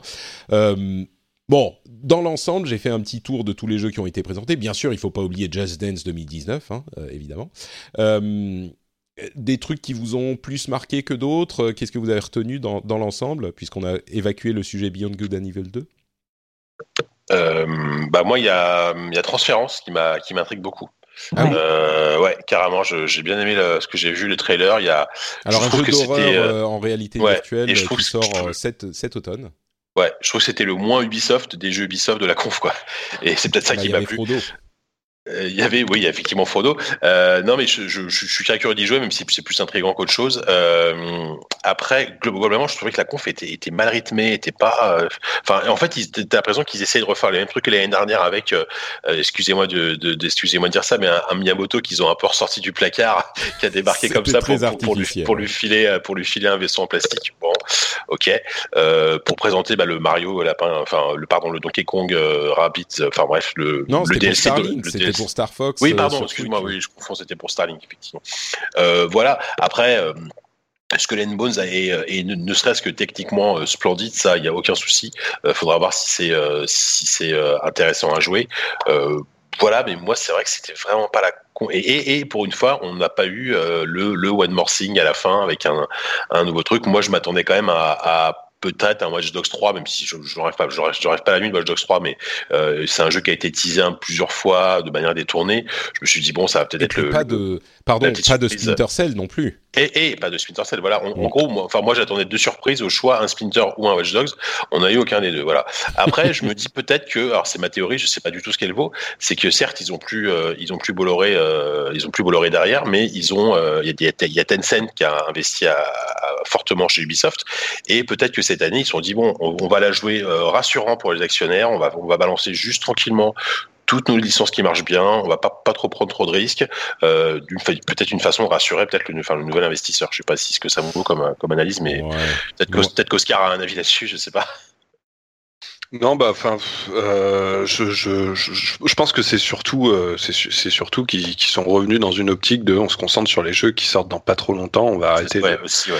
Euh, et enfin, c'est parce que, à part Beyond Good and Evil, euh, mais, euh, mais je suis comme toi, euh, je, je, trouve que cette conférence manquait beaucoup du, du one morphing à la fin, parce que c'était devenu un peu la spécialité d'Ubisoft. mais, mais bon, moi j'ai eu, j'ai eu mon, j'ai eu mon BGE, je suis content. Le, le reste, le reste m'a effectivement pas pas, vraiment intéressé, euh, mais euh, mais ouais, mais il y hmm. avait BGE, donc c'est le principal.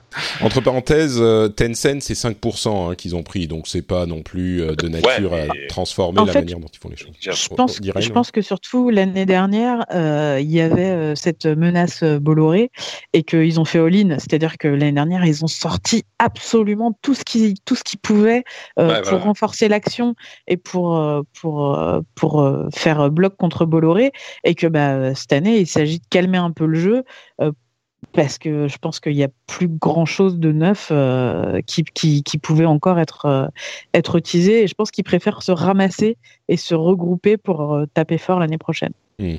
C'est-à-dire qu'en fait, non seulement ils ont plus la menace Bolloré, mais en plus le cours de leur action se porte très bien. Donc euh, ils, ils ont pas, ils ont plus aucune pression. Donc ils peuvent juste se, euh, se hmm. concentrer sur la promo des, des, des, trucs qui arrivent bientôt, quoi. Ouais, je pense que c'est une année de transition pour eux aussi. Hein. Euh, après, après, le, après tout ça, voilà, effectivement, ils ont décidé de souffler un peu. Et même, même ce qui est étonnant, c'est qu'il enfin, c'est la la conf n'était pas présentée l'année dernière. Je crois que c'est Yves Guillemot qui, qui, menait le truc. Et là, euh, mm. Yves Guillemot est arrivé à la fin. Voilà, euh, tu, sentais la conf un peu, euh, un peu. Bon, cette année, on va pas non plus. je sais pas qui clique partout souffler. Si, si je crois que c'est moi. cette année, cette année, on va souffler un peu, quoi. Et du coup, effectivement, ils nous, ils nous ont fait un, ils nous ont fait un entre deux, voilà. Mm. Ouais, on est, on est effectivement euh, encore dans la veine de, du reste de la conférence, enfin du reste des conférences, c'est euh, bah, ça manque de, de, gros chocs quoi. Mais moi, il n'empêche, Assassin's Creed, alors c'était pas du tout, euh, c'était pas du tout un choc, euh, mais c'est juste que le contexte Grèce antique, ça me parle, mais, mais c'est personnel peut-être. Et je pense que s'il n'y avait pas eu les leaks dans les semaines précédentes, Assassin aurait pu être un, un énorme truc en fait. Mmh. C'est possible, ouais. je, pense que le, on était un peu moins hypé parce qu'il avait, il avait été annoncé avant. Si on l'avait découvert pendant, pendant le 3, ça aurait été un peu plus. Euh, je, je, je, suis, d'accord, mais euh, je pense qu'il y a aussi un autre problème pour le pour l'assassin, c'est que, enfin, il, arrive trop tôt, quoi. En fait, euh, je pense que je pense que tout le monde aimait bien cette idée de, de la licence arrête d'être annuelle et le fait que ça revient un an après Origins et que ça ressemble quand même beaucoup à Origins. Euh, ça, ça, ça fait que le, le jeu est moins laisse une, une, impression moins forte que. je suis d'accord. Moi, je pense que. Qu'il aurait pu avoir. Je, suis complètement d'accord. Alors, la Grèce, ça va parler à beaucoup de gens, mais oui, s'ils avaient pris une année de pause, ça aurait été pas mal.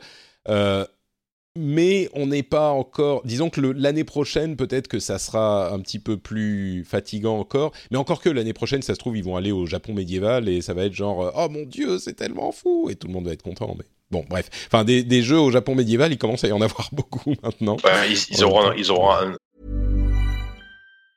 As a person with a very deep voice, I'm hired all the time for advertising campaigns. But a deep voice doesn't sell B2B. And advertising on the wrong platform doesn't sell B2B either. That's why if you're a B2B marketer, you should use LinkedIn ads. LinkedIn has the targeting capabilities to help you reach the world's largest professional audience. That's right. Over 70 million decision makers all in one place. All the big wigs, then medium wigs. Also small wigs who are on the path to becoming big wigs. Okay, that's enough about wigs. LinkedIn ads allows you to focus on getting your B2B message to the right people. So, does that mean you should use ads on LinkedIn instead of hiring me, the man with the deepest voice in the world? Yes. Yes, it does. Get started today and see why LinkedIn is the place to be to be. We'll even give you a $100 credit on your next campaign. Go to linkedin.com slash results to claim your credit. That's linkedin.com slash results. Terms and conditions apply. Millions of people have lost weight with personalized plans from Noom like Evan, who can't stand salads and still lost 50 pounds. Salads, generally, for most people, are the easy button, right? For me, that wasn't an option. I never really was a salad guy. That's just not who I am. But Noom worked for me. Get your personalized plan today at Noom.com. Real Noom user compensated to provide their story. In four weeks, the typical Noom user can expect to lose one to two pounds per week. Individual results may vary. Un an de retard là pour le coup. Ouais. Euh, parlons un petit peu de PC Gaming, euh, la conférence qui est euh, présentée par PC Gamer et qui a été un petit peu la, comment dire, qu'on s'est infligé pendant trois ans jusqu'à celle-ci. Ça fait, c'est la quatrième année et qui était absolument ratée année après année, qui était soporifique, longue, laborieuse, inintéressante. Et ben là, moi j'ai trouvé, enfin je pense qu'on sera tous d'accord, c'est un petit peu, euh, j'ai dit en anglais, c'est Gold Star for Improvement. C'est genre, tu as une étoile euh, pour euh, l'amélioration de ta, de ta conf, parce que bon, en mm. même temps, il, parlait tellement, il partait tellement bas.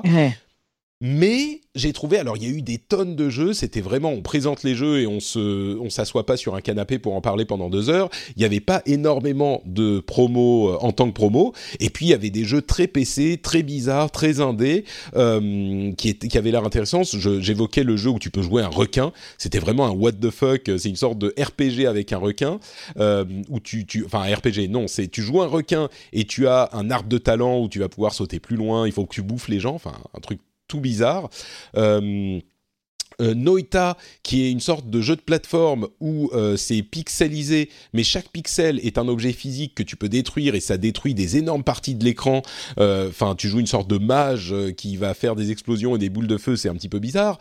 Two Point Hospital, qui est un peu Theme Hospital version 2, avec des maladies, genre ils ont pas, c'est pas que tu soignes le cancer et, et, et ce genre de truc un peu déprimant c'est euh, tu soignes genre euh, tu as une infestation de euh, monosourcils et il faut que tu chasses les monosourcils. Tu as la, la, tête euh, de, de tortue euh, où il faut que tu manipules le, le, malade et que tu lui ressortes la tête avec une sorte de machine étrange. Enfin, vraiment un truc marrant. Ça sort en, en, en cet automne.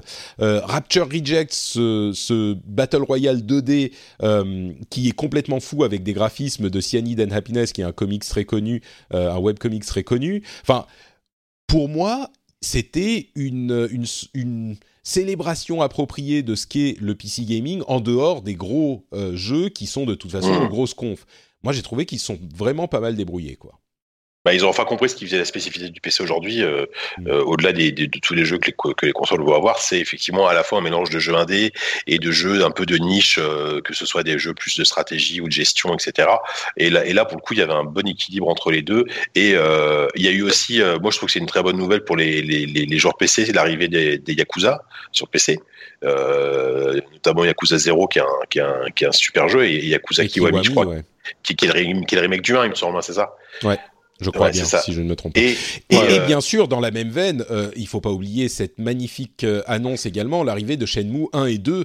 Euh, ah, ça c'est cool. J'essaie d'être. On savait déjà, ça, ça, avait, déjà été annoncé, je crois. Mais... oui, ça avait été annoncé. Non, par contre, en, en, en moment marquant, on en, enfin, moi, ça m'a scotché. On a eu encore du Star Citizen. oui, c'est vrai. Ouais, avec, avec euh, je crois, bientôt la, la bêta 0.3, l'alpha. Bon. Alpha 3.2 qui arrive bientôt, ouais. Oui, alors faites, faites, gaffe, parce que si on commence à parler Star Citizen, on va se retrouver avec des points rouges sur le front, là. Il euh, y, a, y a NeoCap Trailer, moi, qui m'a beaucoup intrigué. Euh, euh NeoCap Trailer, n'importe quoi, parce que je vois, je vois, le, je vois la vidéo, c'est marqué NeoCap Trailer. NeoCap tout court, euh, qui est une sorte de. où tu, tu incarnes un chauffeur de taxi dans un univers cyberpunk, euh, où il y, a des dialogues. On sait... Ouais, ouais, je trouve ouais, NeoCap, ça a l'air euh, très sympa. Euh, bah, il y a euh, Nightcall dans la dans la veine des simulateurs de taxi. Alors, euh... ouais, c'est marrant, il y a une thématique taxi. Et puis il y a Sable. Euh, je, je crois pas que tu évoqué. Le, le, le jeu, ça ressemble un peu à un, un, trip à la journée avec un style graphique qui ressemble à du Moebius. Mm. C'est magnifique. magnifique, ouais. Il y a, il y a Hitman 2 qui arrive le 13 novembre. Enfin, il y avait énormément de choses, quoi. Moi, je l'ai trouvé bien cette conf. C'était une conf qui était euh, clairement, en fait, je, t'ai trouvé un peu dur au tout début parce que le PC Gaming Show, ils ont commencé très très bas effectivement, et d'année en d'année en année, ça s'améliorait un tout petit peu. Euh, ah sauf que euh, là, il y a, y, a, y a, eu un vrai gap de qualité et surtout de rythme au final. franchement, on, était tous à y aller à loin sur, sur cette sur cette conf clairement, et, et c'était finalement, moi moi par exemple, j'ai trouvé que c'était une conf plus plus réussie que celle d'Ubisoft typiquement, tu vois. Hmm. Moi, j'irai pas jusque là, mais effectivement, elle était ouais clairement, je l'ai trouvé bien. C'est carrément regardable. Hein. Ouais. La, seule, la seule petite, le seul petit bémol, ce que je mettrais parce que je pinaille, c'est que euh, ils étaient pas, ils, n'avaient pas clairement annoncé les sponsors au moment où ils parlaient de leur jeu. C'est-à-dire qu'il y avait, euh, c'était Acer, bon là clairement c'était un sponsor, puis cette sorte de, de, canard euh, bizarre, euh, euh, canard cuisinier, qui était un sponsor aussi, ok. Mais au-delà de ça, il y avait des jeux et des sociétés de jeux qui étaient sponsors, qui ont présenté leurs jeux à la suite des jeux qui, qui, étaient juste présentés normalement. Et si on avait les logos au moment où ils disaient voilà les sponsors de cette boîte au début, de, pardon, de la présentation au début et à la fin, au moment où ils présentaient les jeux des sponsors, ils n'ont pas dit euh, merci à machin de sponsoriser l'émission également. Ils n'ont pas du tout mentionné. Donc ça, ça m'a un petit peu dérangé. Mais bon, c'est vraiment, on va dire, c'est minime quoi. C'était le cas de Sony, euh, de, de Sega par exemple. Mais bon. Euh, bah, Sony, euh, évoquons maintenant Sony, et quand je dis évoquons, c'est euh, parlons-en longuement, puisque bah, c'était l'avant-dernière présentation avant Nintendo, il y avait quand même des choses impressionnantes. Je pense là aussi le problème de rien de, de nouveau, rien de de surprenant, on va dire, à part peut-être Control, qui est un, FP, un TPS hyper bizarre développé par 505 et Remedy, mmh, qui manipule la réalité. Pardon? C'est le nouveau Remedy quand même. C'est ça.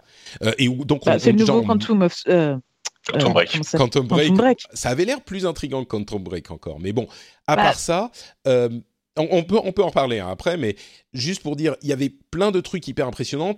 Zéro date. Là, j'étais très déçu. À la limite, pas de date pour The Last of Us, je, m'en doutais, mais Ghost of Tsushima, au moins, j'aurais aimé avoir une date. Death Stranding, peut-être à la limite une année, genre 2025, un truc comme ça. Euh, et puis, bon, les, à part ça, les claques graphiques et puis même les, les, les claques émotionnelles, euh, hyper, hyper violentes. Il y a, bon, quelques petits jeux sur lesquels on peut passer rapidement. Nioh 2 qui a été annoncé, Déraciné, un jeu de From Software en réalité virtuelle. Vas-y, dis-moi. Mais c'est faux ce que tu dis sur Resident Evil 2, on a une date. ouais, oui. c'est jeu tiers. Oui. C'est vrai. vrai. que Sony a cette, euh, cette mauvaise habitude de ne pas mm. utiliser le 3 pour annoncer les dates de, de ces jeux. Quoi. C'est, euh, euh, même même pas même vague quoi. C'est enfin euh, moi même même The Last of Us j'aurais j'aurais aimé que qu'on sache s'il sort on sait qu'il sortira pas cette année mais si, qu'on sache s'il sort en 2019 ou en 2020 quoi. Alors justement parlons-en de The Last of Us. Euh, trailer graphiquement invraisemblable au niveau des animations vous l'avez tous vu j'en suis sûr mais genre le, moment du baiser ça, fait, ça peut paraître con de parler de ce genre de choses, mais jusqu'à maintenant, quand deux personnages s'embrassaient dans un jeu vidéo, c'était un petit peu les Barbie qui s'embrassent quand on était, quand les, je veux dire, pardon, les Big Jim, bien sûr, je suis un homme, euh, les, les Barbie qui s'embrassent, tu vois, euh, Barbie et Ken qui s'embrassent, c'est genre miou miou et puis les bouches bougent pas. Là, le baiser, c'était, enfin, il y avait même des morceaux de langue que tu pouvais voir passer, c'était les lèvres animées, c'était fou. Et c'est juste pour illustrer à quel point l'animation des visages et, et, de tout le jeu est incroyable. Et puis au-delà de ça, il y avait euh, au moment de la présentation du deuxième, enfin le deuxième trailer qui était à la Paris Games Week l'année dernière, beaucoup de gens avaient dit c'est quand même hyper hyper violent, c'est trop violent quoi. Et on n'a pas le contexte du jeu donc c'est choquant. Euh, moi je dirais la présentation du premier c'était un petit peu le cas déjà avec, euh, je sais pas si vous vous souvenez le premier trailer de gameplay. À la fin il y avait un type qu'on avait battu qui était au sol, qui mettait sa main devant nous alors qu'on lui pointait le fusil à pompe dessus et qui faisait non non non non non attends attends et paf on lui tirait dessus. C'était hyper violent déjà mais bon. Euh, au moment de la présentation là, avec la mère de Ellie qui se fait pendre et l'histoire du marteau, c'était limite du snuff. Et il y a plein de gens qui disaient mais c'est trop violent, ça, ça, c'est choquant. Et Naughty Dog là a pas du tout fait marche arrière, au contraire, ils y sont allés encore plus. Et c'est c'est dérangeant de violence, je dirais, mais euh, là où ça devient peut-être l'intention artistique du développeur, j'en sais rien, c'est que c'est tellement violent que ça devient gênant pour le joueur, peut-être de la même manière que la violence l'est dans la vie réelle. Euh, dans les jeux vidéo, on a énormément de violence évidemment, mais souvent c'est on explose les gens, il y a du sang partout, des tripes qui, volent, euh, des zombies euh, qui, bouffent les gens, mais cette violence est jamais sensible. Alors que là, dans ce jeu-là, j'ai l'impression que ça crée artistiquement un sentiment de si jamais on doit être violent comme ça, si on doit tuer quelqu'un, enfin si on tue quelqu'un, c'est pas parce que c'est un jeu, c'est parce qu'on a une motivation, parce qu'en fait on n'a pas envie de le faire tellement c'est violent. Je sais pas si ça, ça vous a fait le même effet, mais euh, clairement la violence était presque dérangeante, quoi. Euh, moi, je l'ai un peu moins ressenti honnêtement que sur ah le précédent parce que elle, était moins frontale. Euh, disons qu'il y avait effectivement le, le, le, gars qui se fait pendre et puis triper, mais, ah, tu vois comme non mais tu ouais, mais tu le vois en arrière-plan, tandis que dans le, dans le trailer d'avant, c'est vrai que tu avais vraiment ce, ce, ce, plan bien en face où la, la, la fille se fait euh, se fait éclater le bras ou la main, je, je sais plus. Euh, là, là, en fait, moi, je suis, je suis un tout petit peu mitigé sur The Last of Us 2. Euh, pas, pas visuellement. Euh, effectivement, la scène d'intro avec euh, avec le baiser et tout est, est magnifique. Après, euh, ça, ça, enfin, je sais pas, j'ai presque, j'en ai presque un tout petit peu marre de, de ces jeux où euh, tu vois un personnage euh, dans, dans, les herbes accroupi avec un arc et qui, euh, qui et qui, qui enchaîne les kills comme ça, quoi. Shadow of the Tomb Raider fait la même chose, mais voilà. bon, après, je, je, attention, je juge pas le jeu. Hein, je, je, pense, j'ai une confiance quasiment aveugle en Naughty Dog. enfin, The Last of Us 1 est un jeu extraordinaire. Je, je, me doute, je me doute que ça va être. J'espère que ça. Enfin, je pense que ça va être une vraie réussite. Après, voilà, j'aurais peut-être voulu voir peut-être autre chose que ça. Euh, mmh, finalement, je, je, retiens plus l'intro et la, et la fin, enfin le voilà le cut où, où elle finit son baiser avec euh, avec sa copine et, euh, et, et, le fait de voir deux, en plus deux personnages féminins héroïnes de jeux vidéo qui s'embrassent dans un, pendant un trailer de l'E3 chez Sony. Enfin, c'est déjà c'est bien, c'est bien, ça fait c'est bien de voir ça. C'est très bien, je suis d'accord. Et comme toujours dans les représentations homosexuelles, Généralement, ça commence par les femmes parce que c'est moins euh, gênant pour les mâles euh, énervés que qui. Si, je pense que si ça avait été deux hommes qui s'embrassent, ça aurait pas été la même chose. Mais mmh, je pense qu'on aurait explosé Twitter. C'est ça. Ah oui, là, Twitter aurait explosé, ouais. Diraen, tes impressions sur euh, ce Ah pardon. oui, allez-y, finissez. Je sais pas qui a parlé. Non, bah Diraen, alors vas-y. Euh, ouais, bah, ouais. Non, si t'as bah rien à dire, on, on non, peut enchaîner. Enfin, moi, la seule question que je me suis posée euh, quand tu parlais de la violence, etc., c'est vrai qu'à un moment, je me suis dit, bon, elle vient d'en désinguer 10, pourquoi les mecs continuent à lui courir après? Non, mais ça, c'est toujours le cas. Mais tu vois, en, en termes de, en termes de d'instinct de survie, euh, si la personne en face elle est capable d'exploser 10 personnes, moi je me casse. Hein, bah, tu sais, si, si, si, la culture populaire fonctionnait comme ça, il y aurait pas beaucoup de films et pas beaucoup de jeux et pas beaucoup de. Mais euh, non, c'est, fin, c'est clair que techniquement c'est super chouette quoi. Hmm. Bon. Euh... parlons du coup, euh, enchaînons avec euh, Ghost of Tsushima. oui, vas-y. Juste, je, je, voulais en profiter pour rebondir sur sur sur ce que tu évoquais tout à l'heure sur la violence parce que je trouvais ça très intéressant. Le le euh, déjà que, comme comme tu dis, c'est effectivement voulu de, de de la part de de Druckmann, donc le, le, le directeur créatif du jeu, qui a clairement dit qu'il il voulait vraiment faire de la violence pour euh, pour que pour qu'on trouve ça choquant quoi pour que ça nous dérange.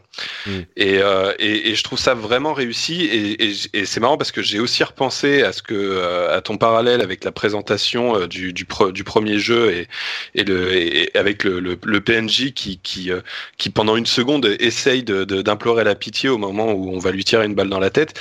Ça m'avait marqué aussi à l'époque. C'est je trouve que c'est de la violence bien utilisée en fait. Et, euh, et, et, quand j'ai vu la séquence, ça m'a vraiment marqué sur la différence avec euh, la séquence de gameplay qu'on avait vu dans la conf Square Enix juste avant de, de Tomb Raider où on n'est pas du tout dans le même délire et où ça donne plus l'impression que, que Lara Croft est un tueur en série quoi. Hmm. Euh, il y a, y a un côté classique. Hein, euh, Lara Croft, c'est c'est comme dans tous les autres jeux vidéo en fait. C'est juste Last of Us qui est différent oui voilà exactement c'est ça. Mais justement le, le, fait de voir les deux presque presque à la suite c'était vraiment flagrant parce que là et je pense que ça joue sur plein de petits détails sur les animations surtout. C'est-à-dire que Lara Croft quand tu vois la, séquence c'est-à-dire elle tue des gens euh, alors que enfin il y a, y a, une question du, du background quoi. Enfin euh, là on est on n'est pas en train de jouer Hitman quoi. On, est en train de, de, de jouer quelqu'un qui, qui est pas un tueur en théorie et euh, elle, tue des gens et puis euh, puis elle se déplace. Enfin, t'as as, l'impression qu'elle fait ça vraiment avec sang-froid. Euh, elle, elle, reste stoïque, etc. Et alors que là, dans, dans The Last of Us, il y a un côté, voilà, c'est c'est peut-être plus violent, mais finalement, ça, ça te donne vraiment l'impression de, de genre, on te montre l'horreur du truc et t'es dans une ambiance de, de survie, etc. Et je, et je, trouve que ça fonctionne quoi dans le dans ce qu'essayent de, de, de faire les, les développeurs. C'est enfin pour moi, c'est de la violence bien utilisée. Quoi. Il, y a un, il y a un sens derrière. Je comprends. Et j'ai trouvé que ça marchait. J'espère que c'est comme ça que ça fonctionnera dans le jeu au final, effectivement. Quelqu'un voulait agiter quelque chose? J'ai entendu quelqu'un inspiré Non Non, bah, j'espère qu'on aura, j'espère qu'on aura une date de sortie euh, bientôt. Enfin, voilà, Peut-être à PlayStation Experience en décembre. Ouais, bah, il y a des chances. Ghost of Tsushima, euh, l'autre grosse, grosse claque graphique qui est également dans. Euh, alors, en, général, peut-être que Jika, euh, tu, dois bientôt partir ou t'as encore Ouais, je, je vais pas trop tarder, ouais, faire dans, dans, 5, 5 bonnes minutes, quoi. Euh, est-ce que tu veux nous dire ce que tu as pensé de la conférence Sony et de la conférence Nintendo, du coup, en, en 5 minutes avant de ok euh, ouais ouais ouais. Bah écoute euh, euh, Sony en fait euh, Sony franchement ça pour pour moi et même pour nous hein, je parle peut-être avec Abby on était un peu du même avis qu'on on a suivi les conférences ensemble ça a très mal commencé. C'est que la, la, forme de la conf était très étrange. Euh, a priori ouais, dans l'église qui au final a été celle de la scène de The Last of Us. Ouais, enfin c'est pas l'église c'est une sorte de grange. Et bon les journalistes sur place étaient debout voyaient rien. Bon bref on n'était pas sur place mais c'est pas grave. Et en fait ils, ils, ont, à, chaque jeu en fait ils changeaient de non quasiment juste une fois, hein.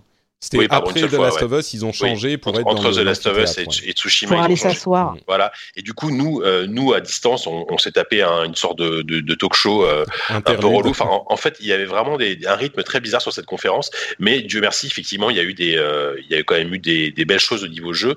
Euh, Tsushima, je suis comment dire euh, je suis impressionné techniquement. Euh, après, on est, j'ai quelques doutes quand même sur la pas l'authenticité de du non je, je parle de, en termes de réalisation. Je me demande vraiment si on si si s'il ne faut pas le, coup de nous montrer quelque chose qui euh, tournera peut-être sur une, une, future console parce qu'il y, y, a vraiment des choses visuellement qui me semblent très compliquées à, faire, à faire tourner aussi bien même sur une PS4 Pro. Bon, je je je sais pas, je pense qu'on on est je suis pas le seul à avoir lu ce genre à avoir ce genre d'avis, j'ai l'impression. Faut avouer que c'est euh, impressionnant. Bon, je te laisse finir, moi j'en parlerai après. Et, et, Tsushima après en, termes de gameplay, ça a l'air ça a l'air finalement assez classique en fait hein. c'est c'est un jeu donc Sucker Punch donc ceux qu'on fait Infamous et euh, et euh, la trilogie Sly Raccoon euh, donc ils savent faire des jeux voilà où tu grimpes un peu partout, un peu un peu en open world etc. Bah, si t'en as marre des gens qui sont accroupis dans l'herbe, euh, j'ai l'impression qu'il va avoir un peu Ouais, ouais, ouais, c'est clair. Je, je, je, sais pas. Euh, et par contre, j'ai été euh, autant j'étais totalement euh, hermétique à Death Stranding de, de, de, de ce qu'on en avait vu avant. Autant là, pour enfin avoir vu des, des phases de jeu, euh, je trouve ça toujours aussi intrigant, mais je trouve ça fascinant. Quoi. Le, le, pour le coup, je trouve qu'il y a, il y a, il y a une, il y a une gueule, il y a, il y a un style, il y a un style artistique en termes de décor. Euh, on n'est, on n'est pas, on est l'impression qu'on est dans du post-apo, mais dans du post-apo que t'as jamais vu en fait. Euh, et je, voilà, ça, ça m'intrigue énormément, mais euh, j'ai beaucoup, beaucoup aimé la, la démo de Death Stranding. Passe de jeu euh, gentil, hein, c'était un bah, petit peu, mais ouais. Oui, mais tu, tu voyais du, du, du, moteur et du, du gameplay avec, euh, avec, avec, les guillemets que je peux mettre, hein, tu vois, mais euh, tu mm. comprends qu'il y aura un peu d'infiltration, qu'il y aura l'exploration. Euh, voilà, après, euh, c'est clair qu'il reste énormément de zones d'ombre sur le jeu, quoi. Pour finir rapidement sur Nintendo, je vais être très rapide. au bout de, je, voilà, pour, pour moi, la conférence s'est arrêtée au bout d'un quart d'heure quand ils ont commencé à parler de Smash Bros pendant 45 minutes. moi, Smash Bros, ça m'intéresse pas. Quand, donc, quand ils, ils, ont, que... ils ont commencé à lire les patch notes de Super Smash Bros, c'est ça? Ouais, ouais Ligne putain. 1, Mario peut maintenant euh, faire un coup de poing euh, relevé comme ça. Ouais, d'accord. Après, je le en veux pas parce que parce qu'on savait d'avance que ça allait essentiellement se construire là-dessus. C'était quasiment Nintendo Direct que, que sur Smash Bros. Euh, après, au début, ils ont quand même il y, y, a quand même eu quelques trucs cool. Moi, j'ai j'ai bondi j'ai bondi sur ma console quand ils ont annoncé la disponibilité de Hollow Knight sur Switch immédiate ouais. parce que j'attendais celui-là. Non, justement, je je, je l'ai ouais. pas fait. J ai, j ai, à l'époque, je l'avais pas fait parce que je savais qu'il sortirait sur Switch. Donc, je me suis dit, je vais attendre la version Switch. Et, euh, et voilà. Donc là, ça y est, je me suis je me suis jeté sur la console. Euh, voilà. Fortnite sur Switch, c'est, je pense, un coût commercial assez fort parce que parce qu'en plus c'est gratuit. Hein, donc le, ouais. je pense on que va... le jeu va, va, va, cartonner, ne serait-ce qu'en download. Bah, on va en parler euh, avec l'histoire de, des comptes PS4 et tout. Ouais. Oui, voilà. Euh, voilà. Puis donc Nintendo, ah si, euh, déçu quand même, même si j'y croyais pas trop, mais d'avoir un, un, un, petit sucre, un petit os à ronger sur Metroid Prime 4 ouais. et sur Bayonetta 3, bon, on a, on a rien eu. Dommage. Euh, bon bah du coup avant de nous quitter, est-ce que tu peux nous dire quel est yes. ton jeu du salon si tu devais bah, choisir un J'imagine que je sais lequel bah, c'est. Ouais ouais bah oui je suis obligé de dire Cyberpunk. Hein. non ouais je peux Cyberpunk effectivement Cyberpunk parce que parce que parce que voilà c'est le jeu que j'attends que j'attends le plus depuis 5 ans quoi de manière générale. Euh, voilà et euh, ouais Cyberpunk. Enfin en fait il y a, y a, vraiment beaucoup de jeux qui m'ont énormément plu donc euh, je suis je suis très curieux alors je, je même si c'est pas du tout le jeu que j'attends le plus mais j'ai très hâte de jouer à, à Resident Evil de remake parce que ah oui. parce que j'aime beaucoup les Resident Evil et euh, je, je, suis très content qu'ils reviennent. Euh. En, en, en, plus, il y a une vidéo de gameplay de, de, de, 7 minutes qui a été montrée là, donc on est dans un truc à la, à la troisième personne, un jeu entièrement refait, comme c'est un vrai remake comme comme a pu l'être le Rebirth à l'époque, tu vois. C'est marrant parce que Resident Evil 2, je sais qu'il évoque euh, des souvenirs émus chez énormément de joueurs. Pour moi, c'était vraiment euh, la suite ratée parce que on sent à quel point ils ont voulu faire une deuxième euh, mention comme dans le premier. Et puis au milieu du développement, ils se sont dit ah mais merde, attends, c'est trop similaire. Non non, faisons une ville. Alors la ville, t'as euh, deux allées avant d'arriver dans euh, la station de police. Et la station de police, mais enfin c'est tellement n'importe quoi. T'as des statues qui se tournent avec des ah, bah oui. diamants que tu dois mettre dans les. C'est ça qui est bien. Ouais, mais ça que j'aime bien. Ah, moi, ça m'avait tellement aucun sens, quoi. Euh, c'est marrant parce que je suis pas un grand fan de Resident Evil, mais j'ai l'impression que chez tous les fans, euh, le 2, il a, il, a, il a une bonne réputation, quoi. Mais complètement. C'est plus, plutôt le 3 en fait. qui, est, qui est un peu mitigé. Mais le 2 était incohérent, juste... mais il était fun à jouer, en fait. Mmh. Ouais, ouais. Bon, espérons que ce, ce remake réconcilie tout le monde, du coup. Il a l'air effectivement, c'est vraiment une réimagination de, de, Spy, de, de Resident Evil, quoi. Euh, Bon bah Jika, tu t'en vas quand ouais, tu veux. Désolé, mais... faut, faut que je vous quitte. Euh, bah, merci en tout cas Patrick et puis euh, bah, bah, j'ai hâte qu'on j'ai hâte d'être au prochain E3 voilà j'ai envie de dire. Parce que, mais il y aura la Gamescom entre temps. Il y aura la Gamescom entre temps ouais. Allez, bon, merci allez, Jika. Merci, hein. Ciao bye. Ciao. Ciao. On termine donc sans notre JK préféré et donc euh, revenons sur Ghost of Tsushima. Euh, Ghost of Tsushima, effectivement, euh, graphiquement invraisemblable, comme j'avais commencé à le dire. Euh, graphiquement, le truc le plus compliqué à faire, c'est les feuilles, l'herbe, les arbres, parce que ça bouffe énormément de polygones à, à modéliser. Doutes. D'où les doutes, effectivement, les parce doutes. que là... Euh... Ou, en fait, alors, tu as, as, des feuilles qui tombent en arrière-plan. Eux, quand ils se déplacent, tu as les, les, morceaux, enfin, les feuilles qui sont au sol qui bougent aussi. Et en plus, à la fin du combat, derrière, tu as euh, des, des, flèches enflammées qui tombent. Et tu as en plus les particules de feu. Et là, tu fais, mais même ma PS Pro, elle n'arrivera jamais à et faire tourner ça. ça c'est vraiment... Enfin, en même temps, c'est exactement ce qu'on se disait au moment où on a commencé à voir Horizon Zero Dawn. Et, et Horizon, il est invraisemblable aussi mais pour l'époque, c'est-à-dire que là, c'est carrément une étape au-dessus. Et les paysages, mais enfin, l'herbe, il y a tellement les hautes herbes, c'est, c'est, il y en a à perte de vue. Tu vois jusqu'à la fin du monde. Et puis, artistiquement, euh, pour quelqu'un qui est un petit peu un fan du Japon, euh, cette, cette, représentation du Japon, en plus à, l'automne, avec les, les feuilles d'érable rouges un petit peu partout qui, qui sont euh, qui jonchent le sol et, qui vole en plus parce qu'il y a un petit peu de vent au moment du combat euh, et, donc les feuilles se mettent à voler. Mais enfin moi j'étais, euh, j'avais mes yeux complètement écarquillés et j'y crois, j'arrivais pas à y croire. Et du coup effectivement on, on veut pas y croire parce que ça paraît trop. Je sais pas. Euh, au niveau du jeu, bon, ça a l'air relativement classique, un, open world solo comme on en connaît beaucoup. Il y a un système de combat qui a l'air relativement intrigant, je dirais. C'est-à-dire que c'est pas on, secoue son sabre dans tous les sens et on espère que ça touche les gens. Ça a l'air un petit peu plus intentionnel les mouvements. genre on attend et puis quand quelqu'un fait un truc, on le part ou on met un coup et en un coup, si on place bien, ça tue l'ennemi. Donc peut-être intéressant à ce niveau-là. Euh, et puis une sorte de, de mobilité verticale euh, qui avait l'air d'apporter un petit peu quelque chose. Mais bon, au-delà de ça, un jeu qui a l'air quand même relativement classique au-delà du contexte, et puis pas de date. Mais clairement, euh, rien que graphiquement et pour le fait que ça soit Japon médiéval, moi je suis très très client tout de suite. quoi. Mais juste sur, sur, sur l'aspect graphique, je trouve qu'il y a un bémol quand même sur les euh, visages. Les... Non? Ouais, les, les, corps en général, quoi. Les, animations. Euh, là, pour le coup, j'ai trouvé ça euh, nettement moins impressionnant, quoi. Ah, mais clairement, même si, après, clairement, les, décors, tout ça, c'est magnifique. Mais du coup, il y, avait un côté sur les sur les personnages d'un seul coup. ça, ça fait beaucoup moins jeu impressionnant, je trouve. Bah si ils ont euh, déporté la complexité de modélisation des personnes, parce que toujours les visages, évidemment, c'est le truc qui prend le plus. Je suis sûr que dans The Last of Us, par exemple, euh, les visages, c'est la moitié des polygones de l'ensemble de la scène, y compris les.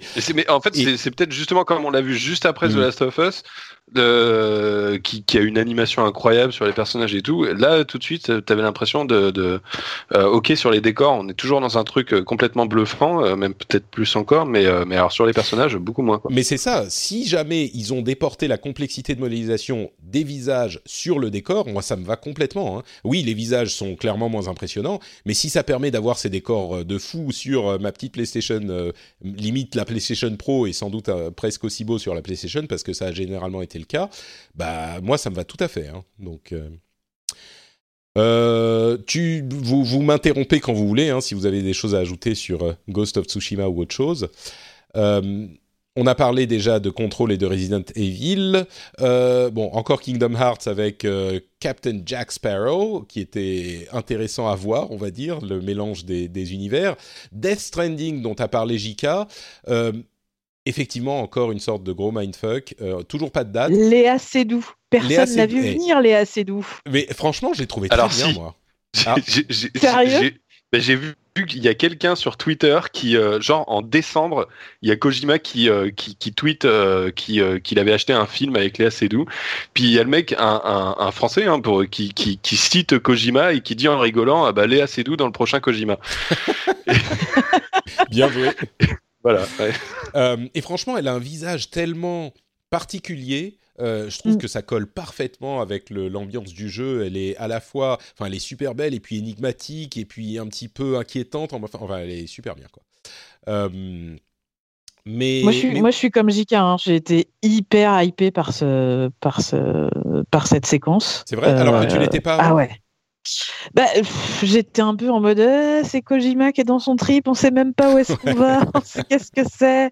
Et, euh, et, là, là je, je, suis plus en mode euh, ok, ça a l'air complètement barré, mais, mais, mais j'ai envie d'aller, j'ai envie d'y jouer, j'ai mmh. envie de m'investir dans, ce, dans cet univers-là.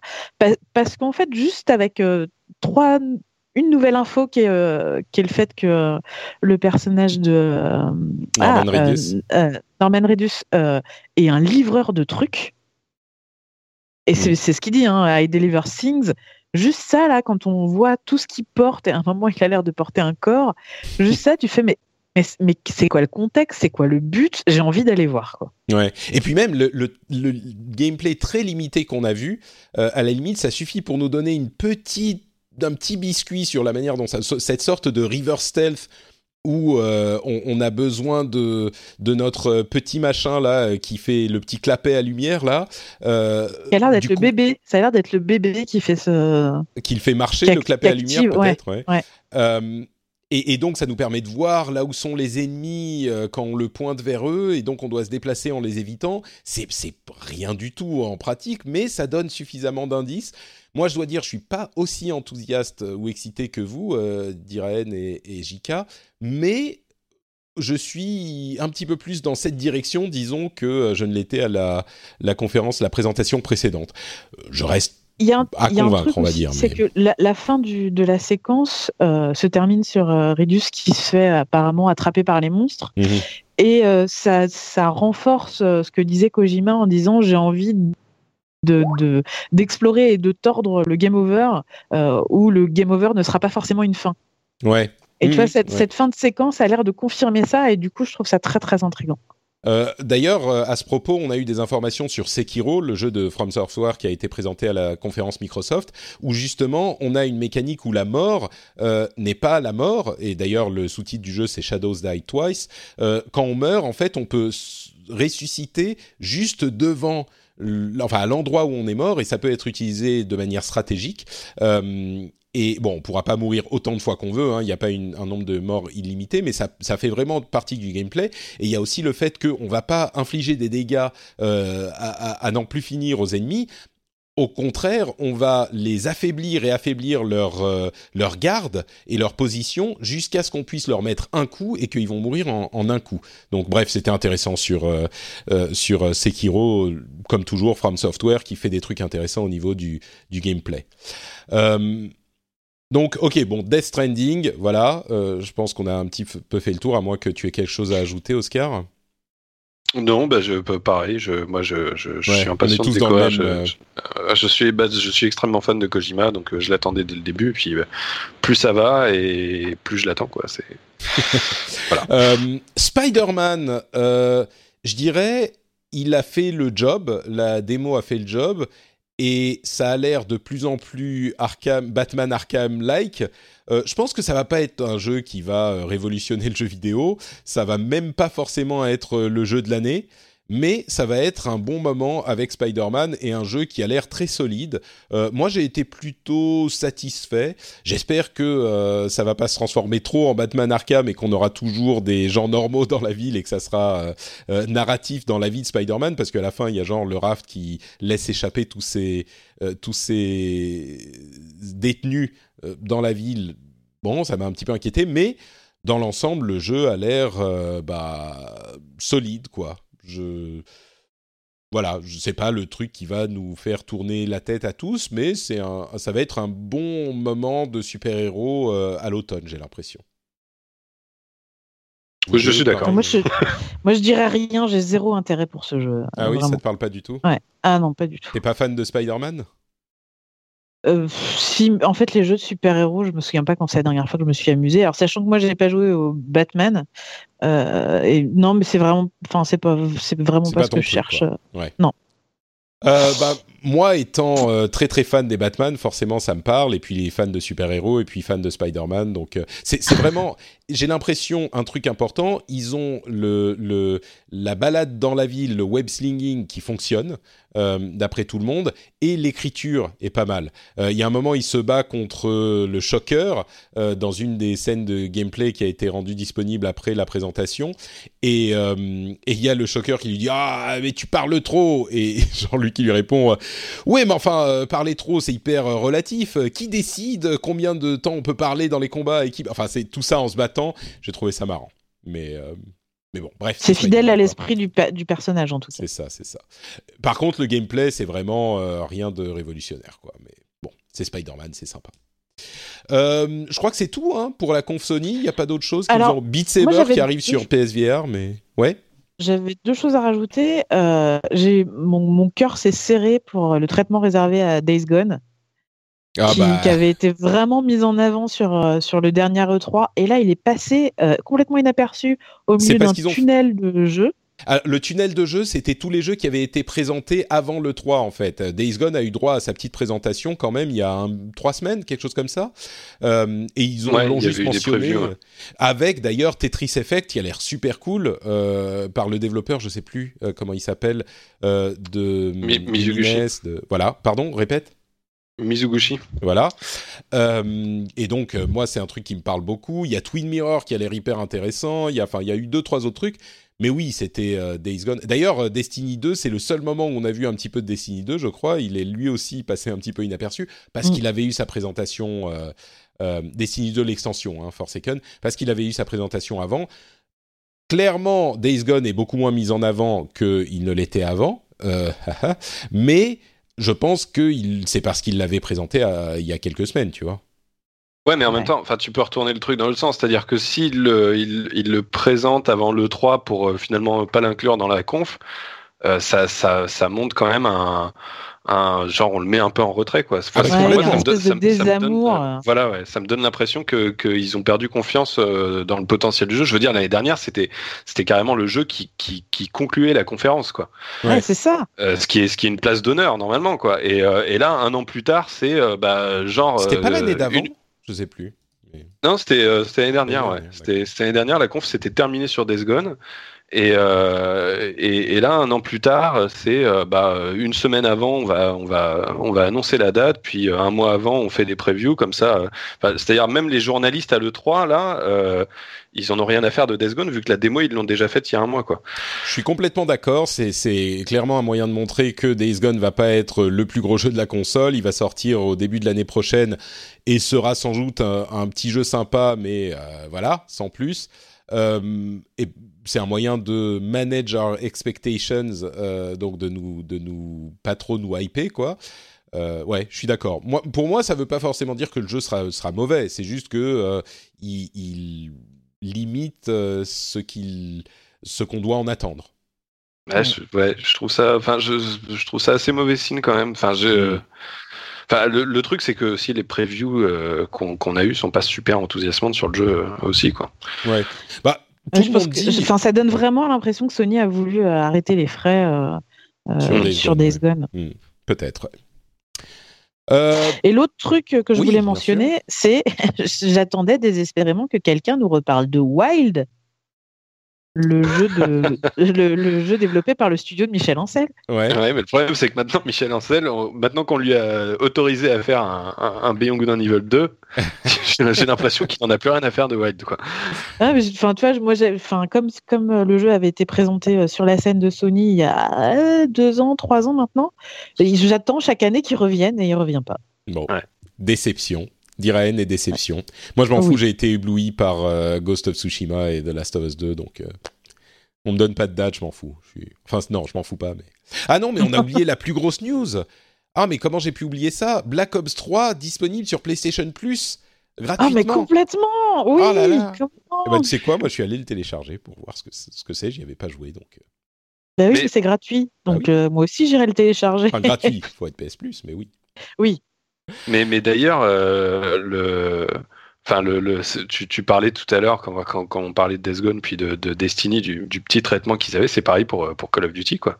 Mais pareil, il, a, été présenté avant. Ils vont pas, ils vont pas remettre la même euh, présentation. enfin, on aurait peut-être pu voir le Battle Royale de Call of Duty quand même. C'est vrai que ça. On après, enfin, je trouve ça cohérent parce que euh, effectivement, mais chaque année d'habitude, on a toujours une séquence Call of Duty à l'E3 qui est, qui est plus mise en avant que ça. Après, il faut reconnaître que c'est à chaque fois une séquence chiante parce que effectivement, euh, à chaque fois le jeu est présenté un mois avant et du coup on n'en a rien à faire. Mais je trouve ça quand même symboliquement euh, assez euh, assez incroyable que le Call of Duty, quoi, l'une des plus grosses licences du marché. Est-ce que c'est encore l'une des plus grosses licences du marché, par contre? Bah, aussi bien médiatiquement que, que là dans le 3, j'ai l'impression que la place a été un peu prise par, par Battlefield. Ouais, même. Euh, t'es avec nous, Oscar? J'ai l'impression que t'as. Ouais, bah, j'ai été coupé pendant quelques secondes. D'accord. Je suis avec vous. Ouais. Mais donc oui, est-ce que c'est vrai Est-ce qu'on a vraiment encore euh, une place importante sur le marché? Enfin oui, importante certainement, mais la plus grosse licence du marché, Call of Duty, je suis pas tout à fait sûr. Euh, bah, en, niveau vente, c'est toujours, c'est toujours le plus gros truc? Alors oui, en, en, niveau vente, enfin si, si, si, tu mets de côté, enfin ça, ça, dépend. L'année dernière c'était PUBG, euh, cette année, ce sera Red Dead. Mais bon, euh, en, en, deuxième, c'est encore, Call, encore Duty, Si tu mets de côté, évidemment, les, les free-to-play comme Fortnite, etc. Bien sûr. D'accord. Ouais, bah effectivement, je pense que je, disons que je le constate, je le regrette pas forcément. Euh, surtout. oui, pareil, hein, ça c'est clair. C'est surtout qu'il a été présenté avant, donc bon. Euh, bah, non, comme je disais, c'était toujours chiant, donc c'est plutôt une bonne nouvelle que euh, qu'on retire ça de programme. Euh, bah, parlons justement de Nintendo en conclusion. Euh, Nintendo donc euh, qui nous a présenté rapidement une bonne quantité de jeux. On avait bah, un original Demon Ex Machina qui est un jeu de mech, un DLC pour Xenoblade Chronicles, Pokémon Let's Go qui avait lui aussi déjà été présenté, qui sera disponible en novembre, Super Mario Party avec, là je me suis pâmé devant ce truc qui est un détail qui va faire chier tout le monde, mais je vais quand même en parler, la manière dont il lit les deux consoles l'une à côté de l'autre. Il y a certains modes mais c'est pour moi c'est En fait, c'est génial, pas forcément dans Mario Party. C'est ce que et puis c'est surtout ce que ça laisse présager pour les prochains jeux. Mais moi je suis que J'irai même pas. Attends, expliquons de quoi il s'agit et puis on va en parler. En fait, dans Super Mario Party, euh, tu peux utiliser plusieurs consoles en même temps, plusieurs Switch, donc tu les poses sur la table et tu les positionnes comme tu veux l'une par rapport à l'autre, à côté l'une de l'autre, et euh, ça crée un espace de jeu lié entre les deux.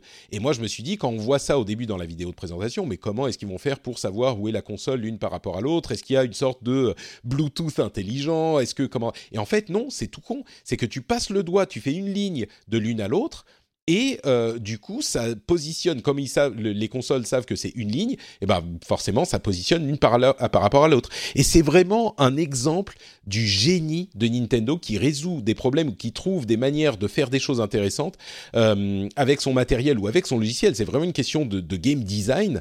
Et j'ai trouvé ça, mais d'une simplicité et d'une intelligence extrême. Donc, euh, c'était juste ce petit bah, truc qui, moi, m'a ébloui, quoi. Et le truc qui est super cool, c'est que euh, la, Switch, même si elle a été euh, quand même pas mal trustée par les gamers, ça reste du Nintendo, ça reste un truc qui, doit rester accessible euh, aux plus jeunes. Et, c'est super malin. Enfin, tu vois, t'as pas besoin d'avoir fait un bac plus 5 pour arriver à, à connecter tes deux consoles, quoi. C'est sûr, oui. Et donc ça, ça sera disponible le 5 octobre. Fire Emblem Three Houses qui arrive en, au printemps 2019. Euh, il y avait des trucs intéressants avec des troupes, des formations de troupes. Enfin bref, c'est Fire Emblem. Euh, Overcooked 2 cet été. Killer Queen Black euh, cette année. Overcooked 2 avec le multi quand même. Avec le multi en ligne, ouais. Avec du, du multi en ligne. C'est-à-dire que notre été va être complètement fou. Mais moi, j'arrive pas à croire que Overcooked 1 n'avait pas de multi en ligne. J'étais... Ah, oui, donc il va falloir attendre le 2. Euh, Octopath je ne suis, pas convaincu que ça va marcher euh, en ligne. Enfin, euh, Hmm. J'ai l'impression que c'est vraiment un, style de multi qui, qui, peut vraiment fonctionner que en local. Quoi. T'as peut-être raison, ouais. C'est vrai que le multi en ligne, à moins que tu. Bah, tu vois, c'est comme, c'est comme Mario Party. Il n'y a pas de, il a pas de multi en ligne, mais hmm. enfin, il n'y a pas d'intérêt à un multi en ligne pour un jeu comme Mario Party, quoi. La voix de la raison, Oscar. T'as bien raison. Bah, sur le coup, euh, enfin, tu vois, en utilisant le système très très ingénieux aussi hein, de, euh, de, de, chat mis en, mis en place pour Splatoon. c'est ça, avec la, avec l'application mobile, le génie de Nintendo, il réussit réussissent à résoudre des problèmes, tu vois, avec une intelligence incroyable. Ouais, ouais. Bah justement, on va en parler avec Fortnite. Euh, mais bon, Hollow Knight qui est disponible désormais sur Switch, Octopath Traveler qui arrive le 13 juillet, il y a une nouvelle démo qui arrive bientôt. Mais donc Fortnite annoncé aussi, on savait que ça, on savait que ça allait arriver. Euh, et deux éléments. Euh, d'abord, ils ont annoncé 125 millions de joueurs, donc en moins d'un an sur Fortnite, mais alors invraisemblable, 125 millions, je crois pas qu'il y ait eu un autre jeu qui a fait ça dans son histoire. Euh, on est vraiment à des niveaux, peut-être que tu pourras le confirmer. Euh, Pokémon Go Oui, oui, oui, ok. Pokémon Go, je ne le compte pas, c'est un vrai jeu. mais... Bah ouais, mais les 125 millions euh, comptent la version mobile, tu vois. Bien sûr, bien sûr. C'est, enfin, moi, et c'est, ce que j'aime pas avec. C'est comme Minecraft. Enfin, je trouve que la version mobile, c'est un cas un peu particulier. Et j'aimerais bien mm. qu'ils donnent les chiffres juste pour les versions euh, PC et console. Admettons. mais le truc, c'est que ça va. Le truc, c'est que aussi vite, je pense pas que ça soit arrivé pour Minecraft. Peut-être pour Pokémon Go, effectivement. Mais Fortnite, c'est entre guillemets un vrai jeu. C'est un jeu de core gamer, euh, contrairement à Pokémon Go, qui est effectivement un jeu, mais qui est plus un jeu où on se balade dans la ville, quoi. Là, c'est un jeu vidéo, donc. Euh, mais donc, sur Switch, ils vont activer le, euh, la fonctionnalité de chat à travers le jack, le, le, le, jack de casque, le port casque de la Switch. Donc, on n'aura pas besoin de passer par l'application la, Nintendo Mobile.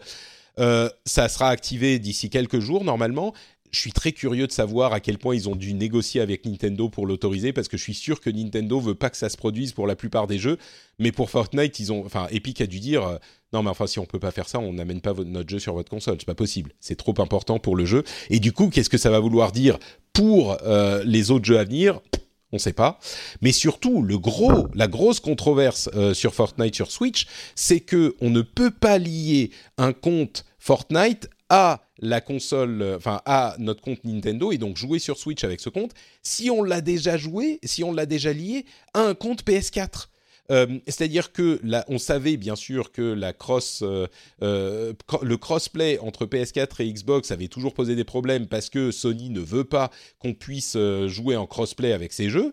mais quand avec la, la Xbox, c'était possible. J'ai eu la confirmation de plusieurs personnes qui m'ont dit effectivement qu'ils ont lié leur compte Fortnite à euh, leur euh, compte PlayStation et leur compte Xbox. Donc c'est pas que c'était pas possible avant, mais que euh, ça avait pas trop fait de bruit. Ce qu'on aurait pu comprendre aussi, si c'est si je me suis trompé et que c'est le cas, on peut le comprendre parce que la plupart des gens jouent soit sur PlayStation, soit sur Xbox. Oui, on peut pas jouer avec nos potes, c'est chiant et c'est pénible à cause de Sony. Mais bon, voilà, c'est pas la fin du monde. Alors que là, les gens qui ont une Switch ont généralement aussi une Xbox. Bah là, ça pose pas de problème, mais aussi une PS4. Et là, bah tu peux simplement pas lier ton compte, tu peux pas utiliser le même compte sur PS4 et sur Switch.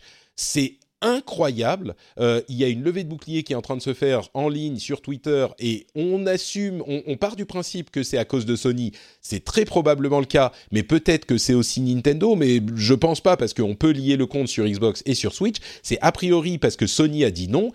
Et là, franchement, ça brise complètement euh, l'image de for the players de Sony, genre nous on aime les joueurs, nous on fait les trucs pour eux, c'est ça pourrait potentiellement euh, euh, devenir un problème tellement important que ça pourrait pousser Sony à revoir leur politique. On n'y est pas du tout encore, mais c'est le genre de truc qui pourrait gonfler euh, de manière euh, inquiétante pour Sony. Clairement, ça va pas baisser les ventes de Sony, donc ça, ils s'en foutent. Mais par contre, euh, écorner leur image qui, depuis le lancement de la Xbox, enfin l'annonce, la fameuse annonce de la Xbox One, où Sony arrivé en disant ah bah nous pour échanger les jeux, il suffit de le donner à son pote et c'est tout. Où ils sont genre nous on aime les joueurs. Là, c'est un pieu dans cette image qui est hyper hyper fort. En plus, avec la popularité de Fortnite, je comprends pas qu'ils. Euh, enfin, si ils font pas quelque chose, ça risque de leur poser des problèmes.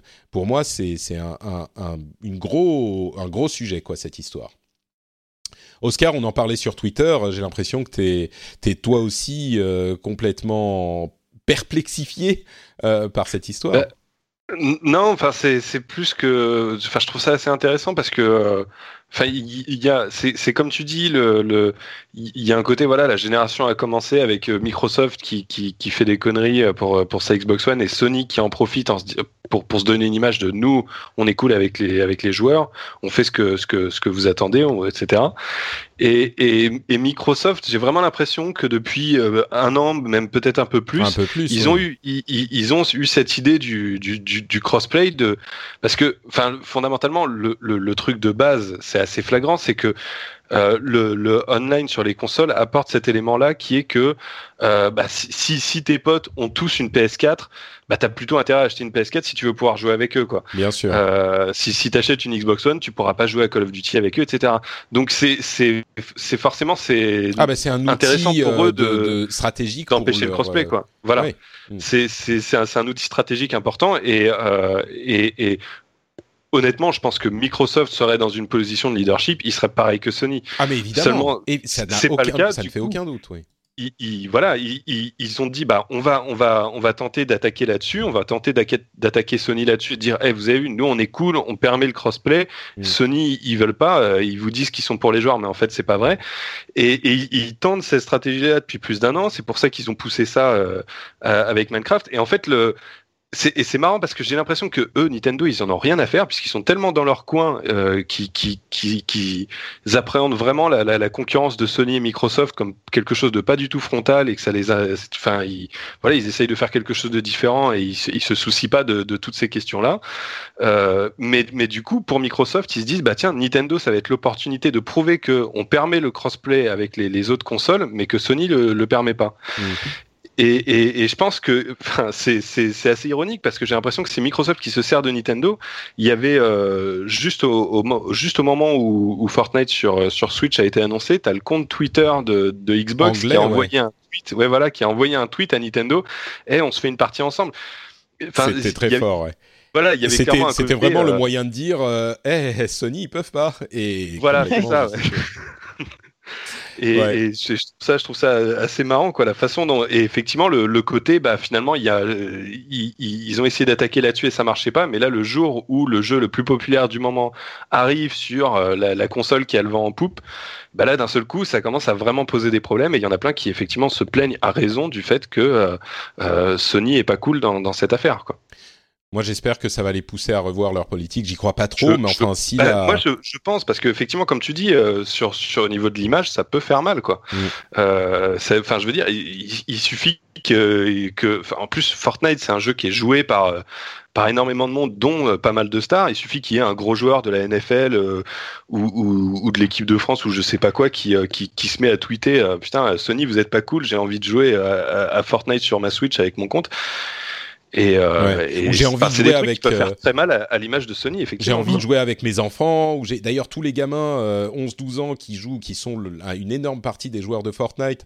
Euh, si ils commencent à avoir l'image, ah ouais, la PlayStation, c'est pas des gens cool, ils se foutent de notre gueule, ils comprennent même pas ni pourquoi ni comment, mais ils savent que si tu joues sur PlayStation, bah tu peux pas jouer avec tes potes. ça pourrait non pas poser des problèmes aujourd'hui, mais demain quand eux ils seront en train de décider d'acheter une console, peut-être la prochaine génération, ils garderont. C'est ça le problème de l'image, c'est qu'ils se diront ah ouais bah je vais pas aller du côté de Sony, c'est des cons. Donc euh, ouais, peut-être que ça pourrait passer par là enfin cette histoire de, de crossplay, à voir comment ça va se développer dans les jours à venir. Euh, ils ont encore annoncé d'autres choses, alors des jeux dont on savait qu'ils arrivaient sur la console, certains non, euh, Arena of Valor, Dragon Ball Fighters, qui visiblement tournent très très bien sur, sur, sur Switch, qui est en train de changer mes couleurs de... C'est moi. mais pourquoi? Pourquoi est-ce que tu n'aimes pas le bah, rouge? Pour le fun. D'accord, très bien, ok. Non, j'ai fait un mauvais copier-coller. D'accord, c'est dans le document, euh, dans le document euh, de notes euh, d'Irène étant en train de changer des choses. C'est bon, pas de problème. Qu'est-ce que je voulais dire? Quoi d'autre? Captain Toad, Crash Bandicoot une Trilogy. Enfin, ça, on savait que ça arrivait. Paladin, qui arrive d'ailleurs seulement en version payante, c'est marrant. mais bon, Paladin est déjà passé à Realm Royal, le, jeu spin-off de Paladin qui n'a pas connu le succès. Realm Royal a l'air assez marrant d'ailleurs. Beaucoup de gens disent euh, cette mécanique de d'avoir des classes euh, fonctionne pas mal. Euh, bref, SNK Heroine, Mario Tennis Aces, tout ça ils l'ont évacué en un quart d'heure. Et après, ils ont commencé à parler de Super Smash Bros Ultimate. Alors, comme on disait, il y a beaucoup de choses qui ont été des, des, lectures de patch notes quasiment. Euh, mais il y a les choses à retenir, il y a tous les personnages de l'ensemble de, des Smash Bros, de l'histoire de Smash Bros. Euh, il y a compatibilité avec les contrôleurs GameCube encore, euh, comme c'était le cas sur Wii U et, et, parce que c'est le meilleur contrôleur pour Smash Bros selon les fans. compatibilité Amiibo, un nouveau personnage quand même, un seul, Ridley de Metroid. sorti 7 décembre 2018, ils en ont parlé pendant bien 20 minutes. Euh, bon, pas de Metroid euh, au-delà de ça, mais un gros gros coup sur Smash Bros. Ça a l'air d'être à peu près la version Wii U, mais qu'ils rafraîchissent de manière très intelligente avec euh, une avalanche de personnages. moi, j'ai jamais été fan de Smash Bros. En fait, j'y ai jamais vraiment joué. Hein, J'avoue, c'est la honte, mais j'ai jamais eu l'occasion. C'était comme Pokémon, c'était un petit peu la période où j'étais pas vraiment dans le trip Nintendo. Et, du coup, euh, c'est un truc euh, solide quoi pour Nintendo. C'est le truc, je pense, dont ils avaient besoin cette année. Oui, on aurait aimé avoir peut-être d'autres trucs en plus pour voir pour les années suivantes, mais euh, les, les, consoles Switch se vendent encore par milliers, je dirais. Et les gens qui n'ont pas de Switch, bah, ils ont des jeux à acheter sur la console. Il y a un catalogue hyper riche avec des gros jeux, pas que du remplissage. Et il y a aussi du remplissage en plus. Et en plus, il y a Super Smash qui arrive cette année. Euh, bah, je crois que c'était ce, dont ils avaient besoin. Quoi. Quand tu dis remplissage, tu parles des jeux euh, indés euh, qui, arrivent par brouette? Oui, c'est ça. Et je dis remplissage, faut pas que ça soit. C'est plutôt du bon remplissage. Non, hein. non, bien sûr. Je, je veux pas, je veux pas laisser entendre que ça soit péjoratif. Je pense au système seller d'un côté, c'est-à-dire Mario, Zelda, Mario Kart peut-être, etc. Et puis, il y a, quand je dis du remplissage, c'est juste pour dire, il y a des, milliers de jeux en plus qui arrivent, qu'on préfère jouer sur Switch, parce qu'en plus, on peut, euh, c'est portable et c'est... Non, non, c'est pas remplissage de termes, en, termes péjoratifs, c'est euh, de, l'alimentation de, milliers de jeux en plus euh, sur la console, et donc Super Smash Bros, je sais pas si vous êtes fan ou pas, si ça vous parle, s'il y a des choses à dire sur le jeu, la version Switch? Bah, euh, sur sur sur euh, le Smash Bros euh, uniquement. Enfin, moi perso, je, je, suis très client. Enfin, je suis pas euh, réellement un fan de Smash Bros dans le sens où je suis assez mauvais à jeu. Mais mais enfin, c'est un peu le contraire de toi en fait. Moi, la, la période la période Smash Bros mêlée, c'était vraiment la période où j'étais à fond Nintendo et hmm. Euh, et, en fait, moi, ce que, ce que j'aime dans Smash Bros, c'est surtout ce côté euh, fan service euh, pour, pour Nintendo. Enfin, le, le et, et, là, c'est on est en plein dedans, quoi. Enfin, le, le côté on retrouve tous les persos, c'est c'est marrant parce que c'est c'est j'ai l'impression que c'est presque l'anti Nintendo d'habituellement. C'est-à-dire Nintendo, ils aiment bien pas trop écouter ce qu'on leur demande de faire et d'aller là où on les attend pas. Là, c'est tout le contraire, quoi. Mmh. C'est c'est vraiment c'est genre c'est tout ce que les fans veulent, quoi. On leur met tous les persos, on met la totale euh, y, a, des ajustements de gameplay qui le rendent un peu plus speed. Du coup, ça fait qu'on se rapproche plus vers le, style de, de mêlée. Donc c'est pareil, c'est aussi ce que ce que les gens demandent. J'ai l'impression que c'est vraiment le. Euh, enfin, il, porte très bien son nom, je trouve. Quoi. C'est, vraiment euh, voilà le, Smash Bros ultime. après celui-là, il y aura plus besoin d'en faire. Quoi. oui, après celui-là, peut-être qu'ils font un truc un petit peu plus différent, je dirais. Euh, clairement, c'est un moyen de faire un Smash Bros. À mon avis, c'est pas tellement pour faire plaisir aux fans, même si c'est un, un, élément euh, qui va avoir euh, son importance aussi, mais c'est surtout parce que c'était comment faire un Smash Bros relativement vite et, Alors, et je pour pense satisfaire les gens et c'est la version Wii U, non? On est, c'est pas la version Wii U? Moi, j'ai Alors, on est, on est, non, non, mais effectivement, on est très proche. C'est plus une, une suite 1.5 qu'une, mm. que, que, voilà, qu'un truc qui, qui change totalement et clairement. Mais, euh, mais ce que je veux dire, c'est que je pense pas que c'est soit euh, qu'ils aient fait ça pour euh, pouvoir le sortir rapidement, mais, mais plus pour pouvoir euh, faire ce qu'ils font, c'est-à-dire foutre autant de persos, quoi. Ouais. Euh, parce que, enfin, si, je pense que c'était l'intention de développement euh, dès le début. Ah bah, clairement, enfin, tu vois, mm. je veux dire, prends, prends, prends Street Fighter par exemple euh, de Street Fighter 4 à Street Fighter 5, ils repartent à zéro entièrement, mais du coup, c'est euh, il y avait, y avait euh, que 16 persos à la sortie. Là, il y aura, il y aura plus de 70 persos sûrement, quoi. Donc, forcément, s'ils veulent pouvoir faire ça, ils étaient obligés de partir sur une base solide euh, d'autant que le côté ultimate, à mon avis, on va aussi le retrouver. Enfin, déjà, on le retrouve aussi dans les stages, visiblement, où, où, on se dirige aussi vers un côté, genre il y aura tous les stages de la série. Et, euh, et à mon avis, on va le retrouver dans les modes. Enfin, je pense que le, le, contenu de ce jeu va être colossal et que ça n'est rendu possible que par le fait qu'il se repose sur la base de la version Wii U. Quoi. Ouais. Moi, je pense que ça arrange tout le monde du coup de pouvoir récupérer pense, ouais, la version Wii U. Euh, je pense que ça arrange tout le monde parce que parce que c'est ce que veulent les fans. Et, et, effectivement, ça, ça permet ce concept de euh, du, jeu ultime de la série qui réunit absolument tout. Quoi. Ouais. Euh, bon, quelque chose d'autre à dire sur Nintendo, euh, ou? Bah, Moi, j'ai juste été surprise de ne pas avoir de date pour euh, Yoshi, pour le prochain Yoshi qui est. Alors, ils ont, il, il, est, il est, enfin, ce qu'il était prévu pour 2018 et sur l'eShop, il est passé à 2019. Ah. Ah, Donc, visiblement, il y a des problèmes. Et voilà, il y a des problèmes et je pense que c'est pour ça qu'ils l'ont pas montré à Ast 3 et que le jeu est repoussé, quoi, tout bêtement. Hmm. Bon, bah voilà. Bon, et, puis, euh, oui, vas-y. Le Pokémon, je me suis fait un ascenseur émotionnel euh, incroyable, ah puisque bah parce que euh, euh, il commence en disant euh, on vous a parlé de Pokémon il y a quelques semaines. Et là dans mon cerveau ça fait ah punaise ils vont annoncer le nouveau enfin le vrai tu vois. Le, le pas pas le Let's Go mais celui, celui de l'année prochaine quoi. celui de l'année prochaine. Et non c'était juste pour nous reparler d'un truc qu'on avait déjà vu il y a trois semaines quoi. Attendez, vous pensez qu'il y aura un vrai nouveau Pokémon l'année prochaine bah oui, Ils l'ont annoncé. Ah, bah j'avais raté ça, d'accord.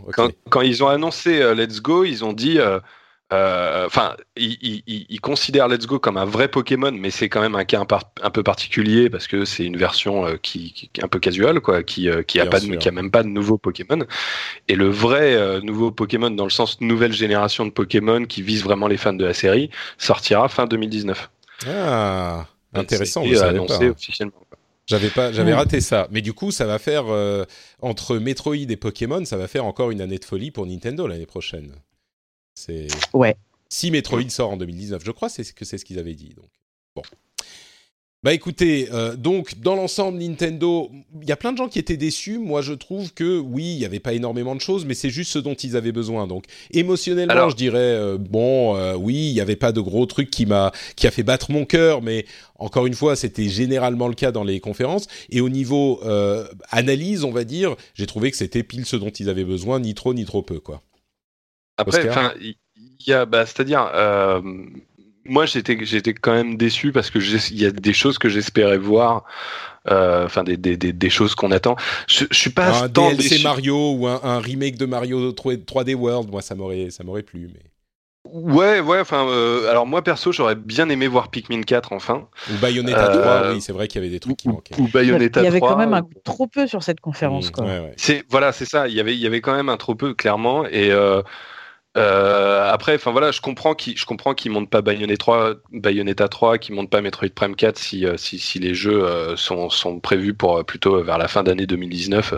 Je trouve ça logique, mais mais c'est vrai que ça, enfin ça manquait de ça, ça manquait de trucs. Et puis il y a ce syndrome et qui qui est qui est pas propre à Nintendo, qui est je trouve propre à toutes les confs de de cette E3 sauf Microsoft.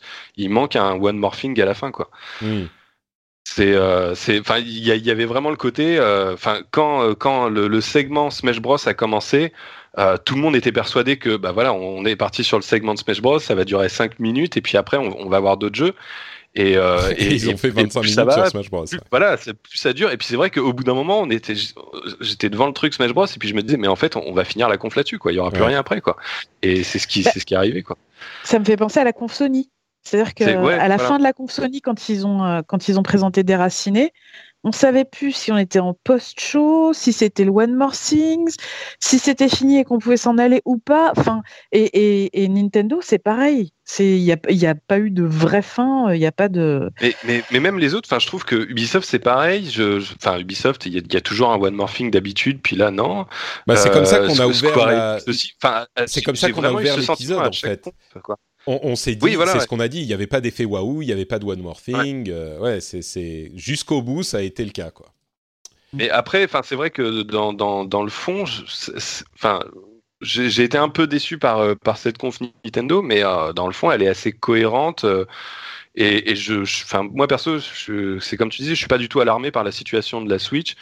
Nintendo a quand même trois, trois jeux majeurs pour la fin d'année le Smash Bros, le Pokémon, le Mario Party. Euh, enfin, quand tu regardes à côté, euh, bah, Microsoft, ils ont juste Forza, euh, Sony, ils ont juste Spider-Man. Et alors après, évidemment, Microsoft et Sony, ils ont tous les jeux des Il y a les jeux multi, ouais, c'est ça. Voilà, il y a tous les jeux multi, mais Nintendo, il y a tous les jeux indés, quoi, tu vois. Hmm. Donc ça, ce qui fait que, bah, c'est pas grave, quoi. Il y, a de quoi faire quand même sur sur la Switch. Je trouve juste que ce qui leur manque pour cette fin d'année, enfin, si tu regardes, ta euh, t'as as le Smash Bros qui est un jeu multi euh, plutôt euh, plutôt orienté gamer, le Mario Party qui est un jeu multi plutôt orienté euh, casual, le Pokémon qui est un jeu solo plutôt orienté casual. Je trouve qu'il leur manque juste un, un, jeu solo orienté gamer quoi. Hmm. Et Bayonetta 3 aurait été parfait pour ça. Effectivement. oui. Bon. Mais, mais bon, je, enfin, voilà, ça, ça, la, la, situation, je trouve, va, va, va, malgré tout très bien. Enfin, je trouve que c'était pas une bonne, c'était pas un très bon Nintendo Direct, mais que euh, le, la Switch se porte bien. Quoi. disons que s'il y a un truc qui manque pas euh, à travers l'année, c'est les Nintendo Direct. Donc euh, je suis sûr qu'il y en aura d'autres mm. très bientôt. Et ils ont même pas annoncé des nouveaux Amiibo. Moi, j'ai trouvé ça. J'étais effondré, Non, mais les Amiibo existants fonctionnent sur Smash Bros ouais, mais en même temps, ils en ont pas annoncé, mais on, enfin, on, on, se doute que euh, derrière euh, les, les, nouveaux persos dans Smash Bros, il y aura des, des amiibo pour eux, quoi. enfin, les nouveaux. C'est comme si, euh, c'est, enfin, tu vois, c'est ils l'ont annoncé sans l'annoncer, quoi. Hmm. Et puis, cela dit, maintenant, je, je viens d'y repenser, mais juste après le, le Nintendo Direct, il y a eu, il y a eu un tournoi Splatoon où ils ont annoncé des nouveaux amiibo Splatoon. Ah. Ah, ben j'ai pas vu ça. Donc elle est contente. Ah, je vais aller voir. Euh, et d'ailleurs, l'extension solo de Splatoon, le Octo machin là, est disponible déjà. C'était une surprise, mais dispo tout, today. Faut que j'achète Splatoon. Euh, demain, je crois. Ah, demain, d'accord. Bon, enfin, demain matin. Il est euh, cool Splatoon. Viens jouer avec nous, Patrick. Oui, oui, non, mais il faut, il faut. J'avais, j'avais le premier sur la Wii U, mais bon, du coup, il faut que je le rachète, quoi. enfin, que je le rachète, que je rachète le 2, mais bon. Donc, bah écoutez, c'était la dernière conf euh, et donc ça va conclure notre euh, épisode. Est-ce que, si vous voulez euh, avoir des conclusions sur la conf maintenant, on en a un petit peu parlé au début, mais si vous voulez, c'est possible. Et puis également me dire vos, vos jeux du salon. alors normalement il y en a qu'un, mais je crois que ça va être difficile. JK nous a dit que c'était Cyberpunk 2077, ce qui est bien compréhensible. Oscar, toi, si tu devais choisir un jeu du salon et puis bon, on va dire qu'on peut mettre des dauphins avec, mais. Euh, franchement, c'est très difficile. Euh, il y, a, enfin voilà, moi, euh, Smash Bros délivre ce que, ce que, enfin, il offre ce que, ce que je, ce j'en espérais, donc je suis très content. évidemment, il y a Cyberpunk, mais il y, a, tellement un côté lointain. on, aura le temps d'en revoir, quoi. Et, et après, il y a le, le The Last of Us, je je j'étais pas du tout impatient pour cette suite, mais le, la, vraiment la, la, la séquence qu'on a eue dans, dans, dans, la conf Sony sur euh, sur sur le jeu, m'a, enfin ça m'a vraiment donné envie quoi. Hmm. Donc euh, voilà, je retiendrai, je retiendrai surtout ces trois là. Très et comme ça, c'est bien, ça fait un de, de, chacune des confs des constructeurs. Ouais, c'est très bien. euh, Diraen, quid de ta eh ben, Moi, j'aurais bien dit cyberpunk, euh, mais pour les raisons qu'a expliqué Oscar, euh, c'est-à-dire qu'on va, on va en réentendre parler euh, probablement au prochain E3 et peut-être même à celui d'après.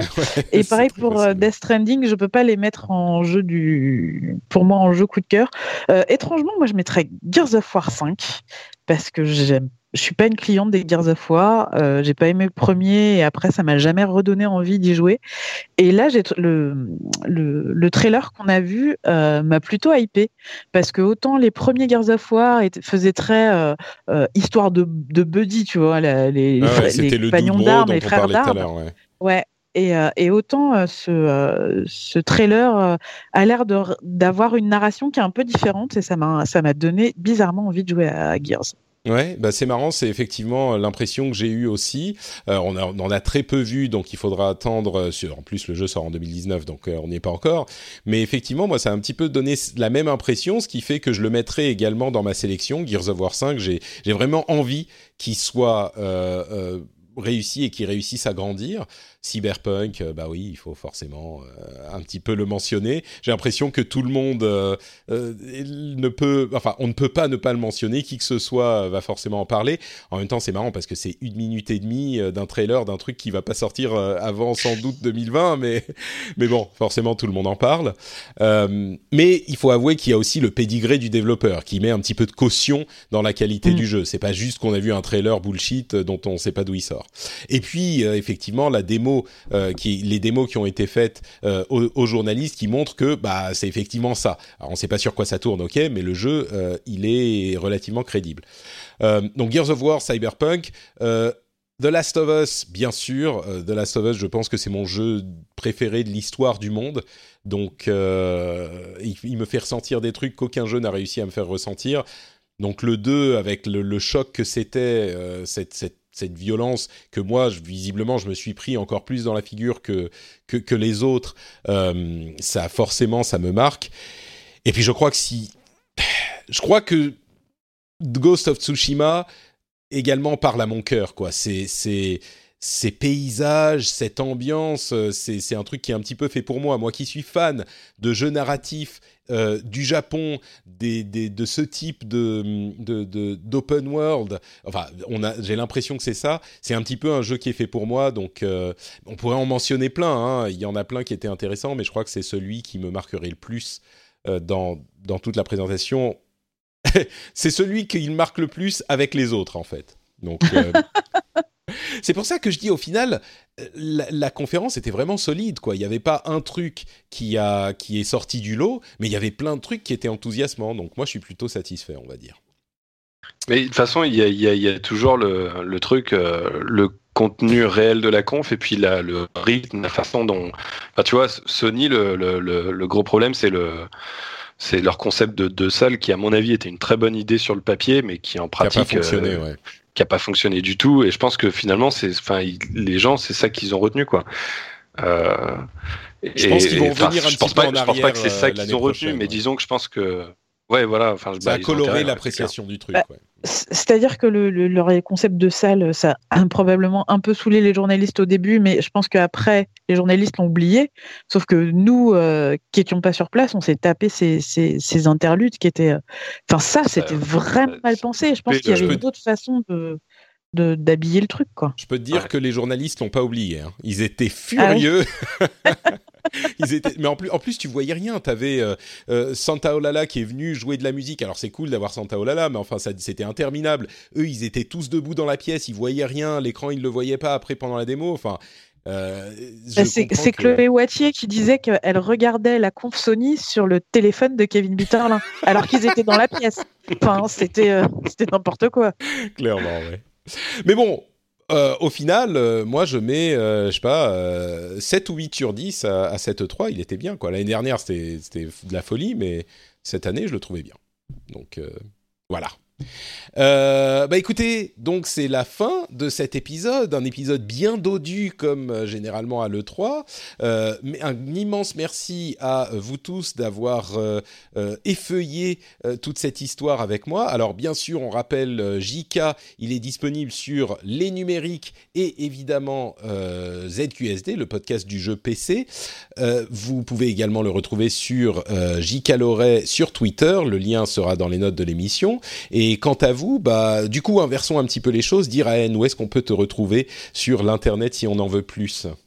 Alors moi je suis Diraen partout et, euh, et, instant promo. Euh, demain on a un numéro spécial du podcast euh, pour les parents geeks ABCD qui sera un épisode jeu de rôle avec nos, deux de nos anciens invités, Joe Hume et Siam.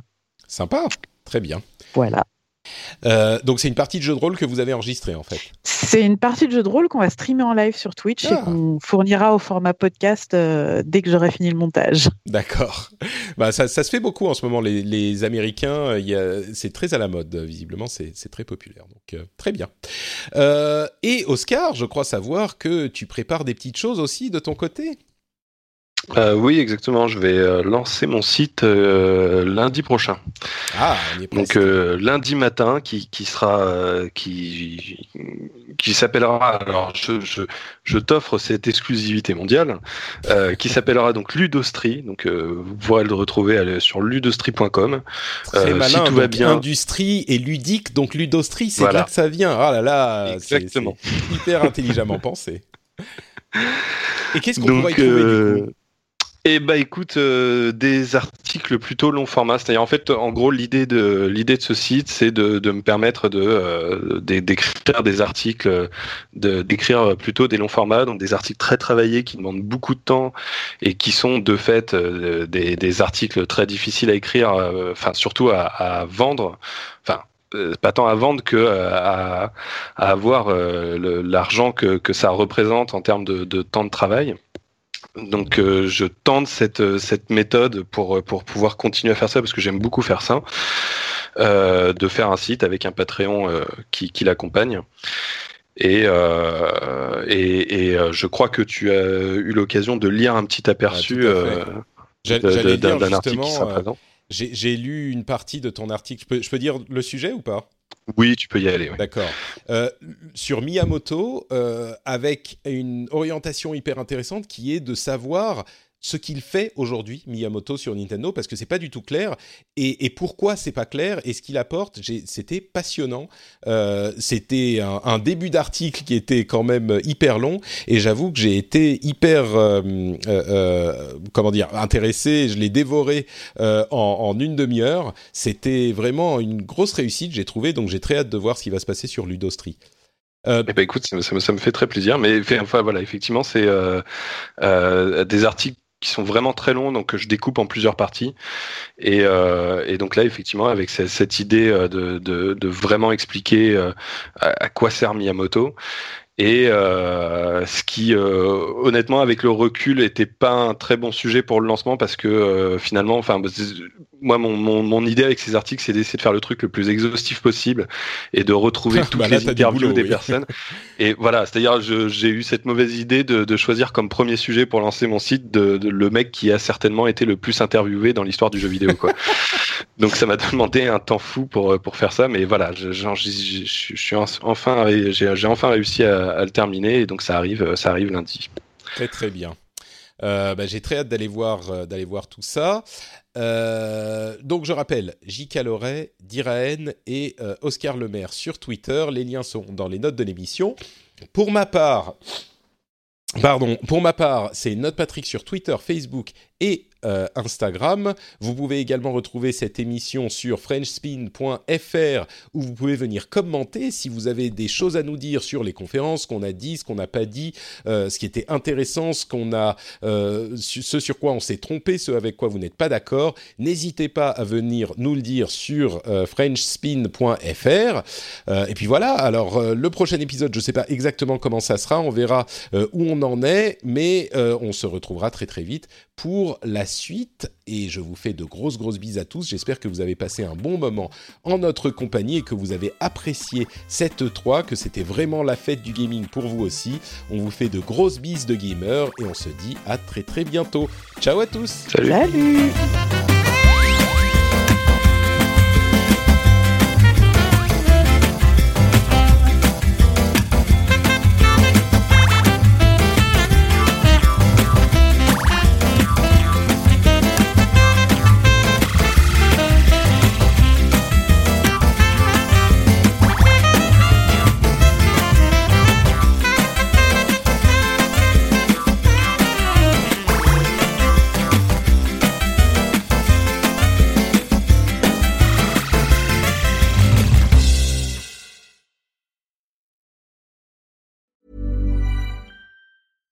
Hi, I'm Dori Shafrir. And I'm Kate Spencer. And we are the hosts of Forever 35. And today we're talking about Club Med, the best all inclusive getaway for families. Today, Club Med has nearly 70 resorts worldwide, from beachside resorts in the Caribbean and Mexico to magical locations in the Maldives and Morocco to ski resorts in the mountains from Canada to the Alps. Between their all inclusive family programming, wellness offerings, land and water sports, and their French heritage inspired food and drink offerings, Club Med is the best way to elevate your family getaway, no matter which location you're at.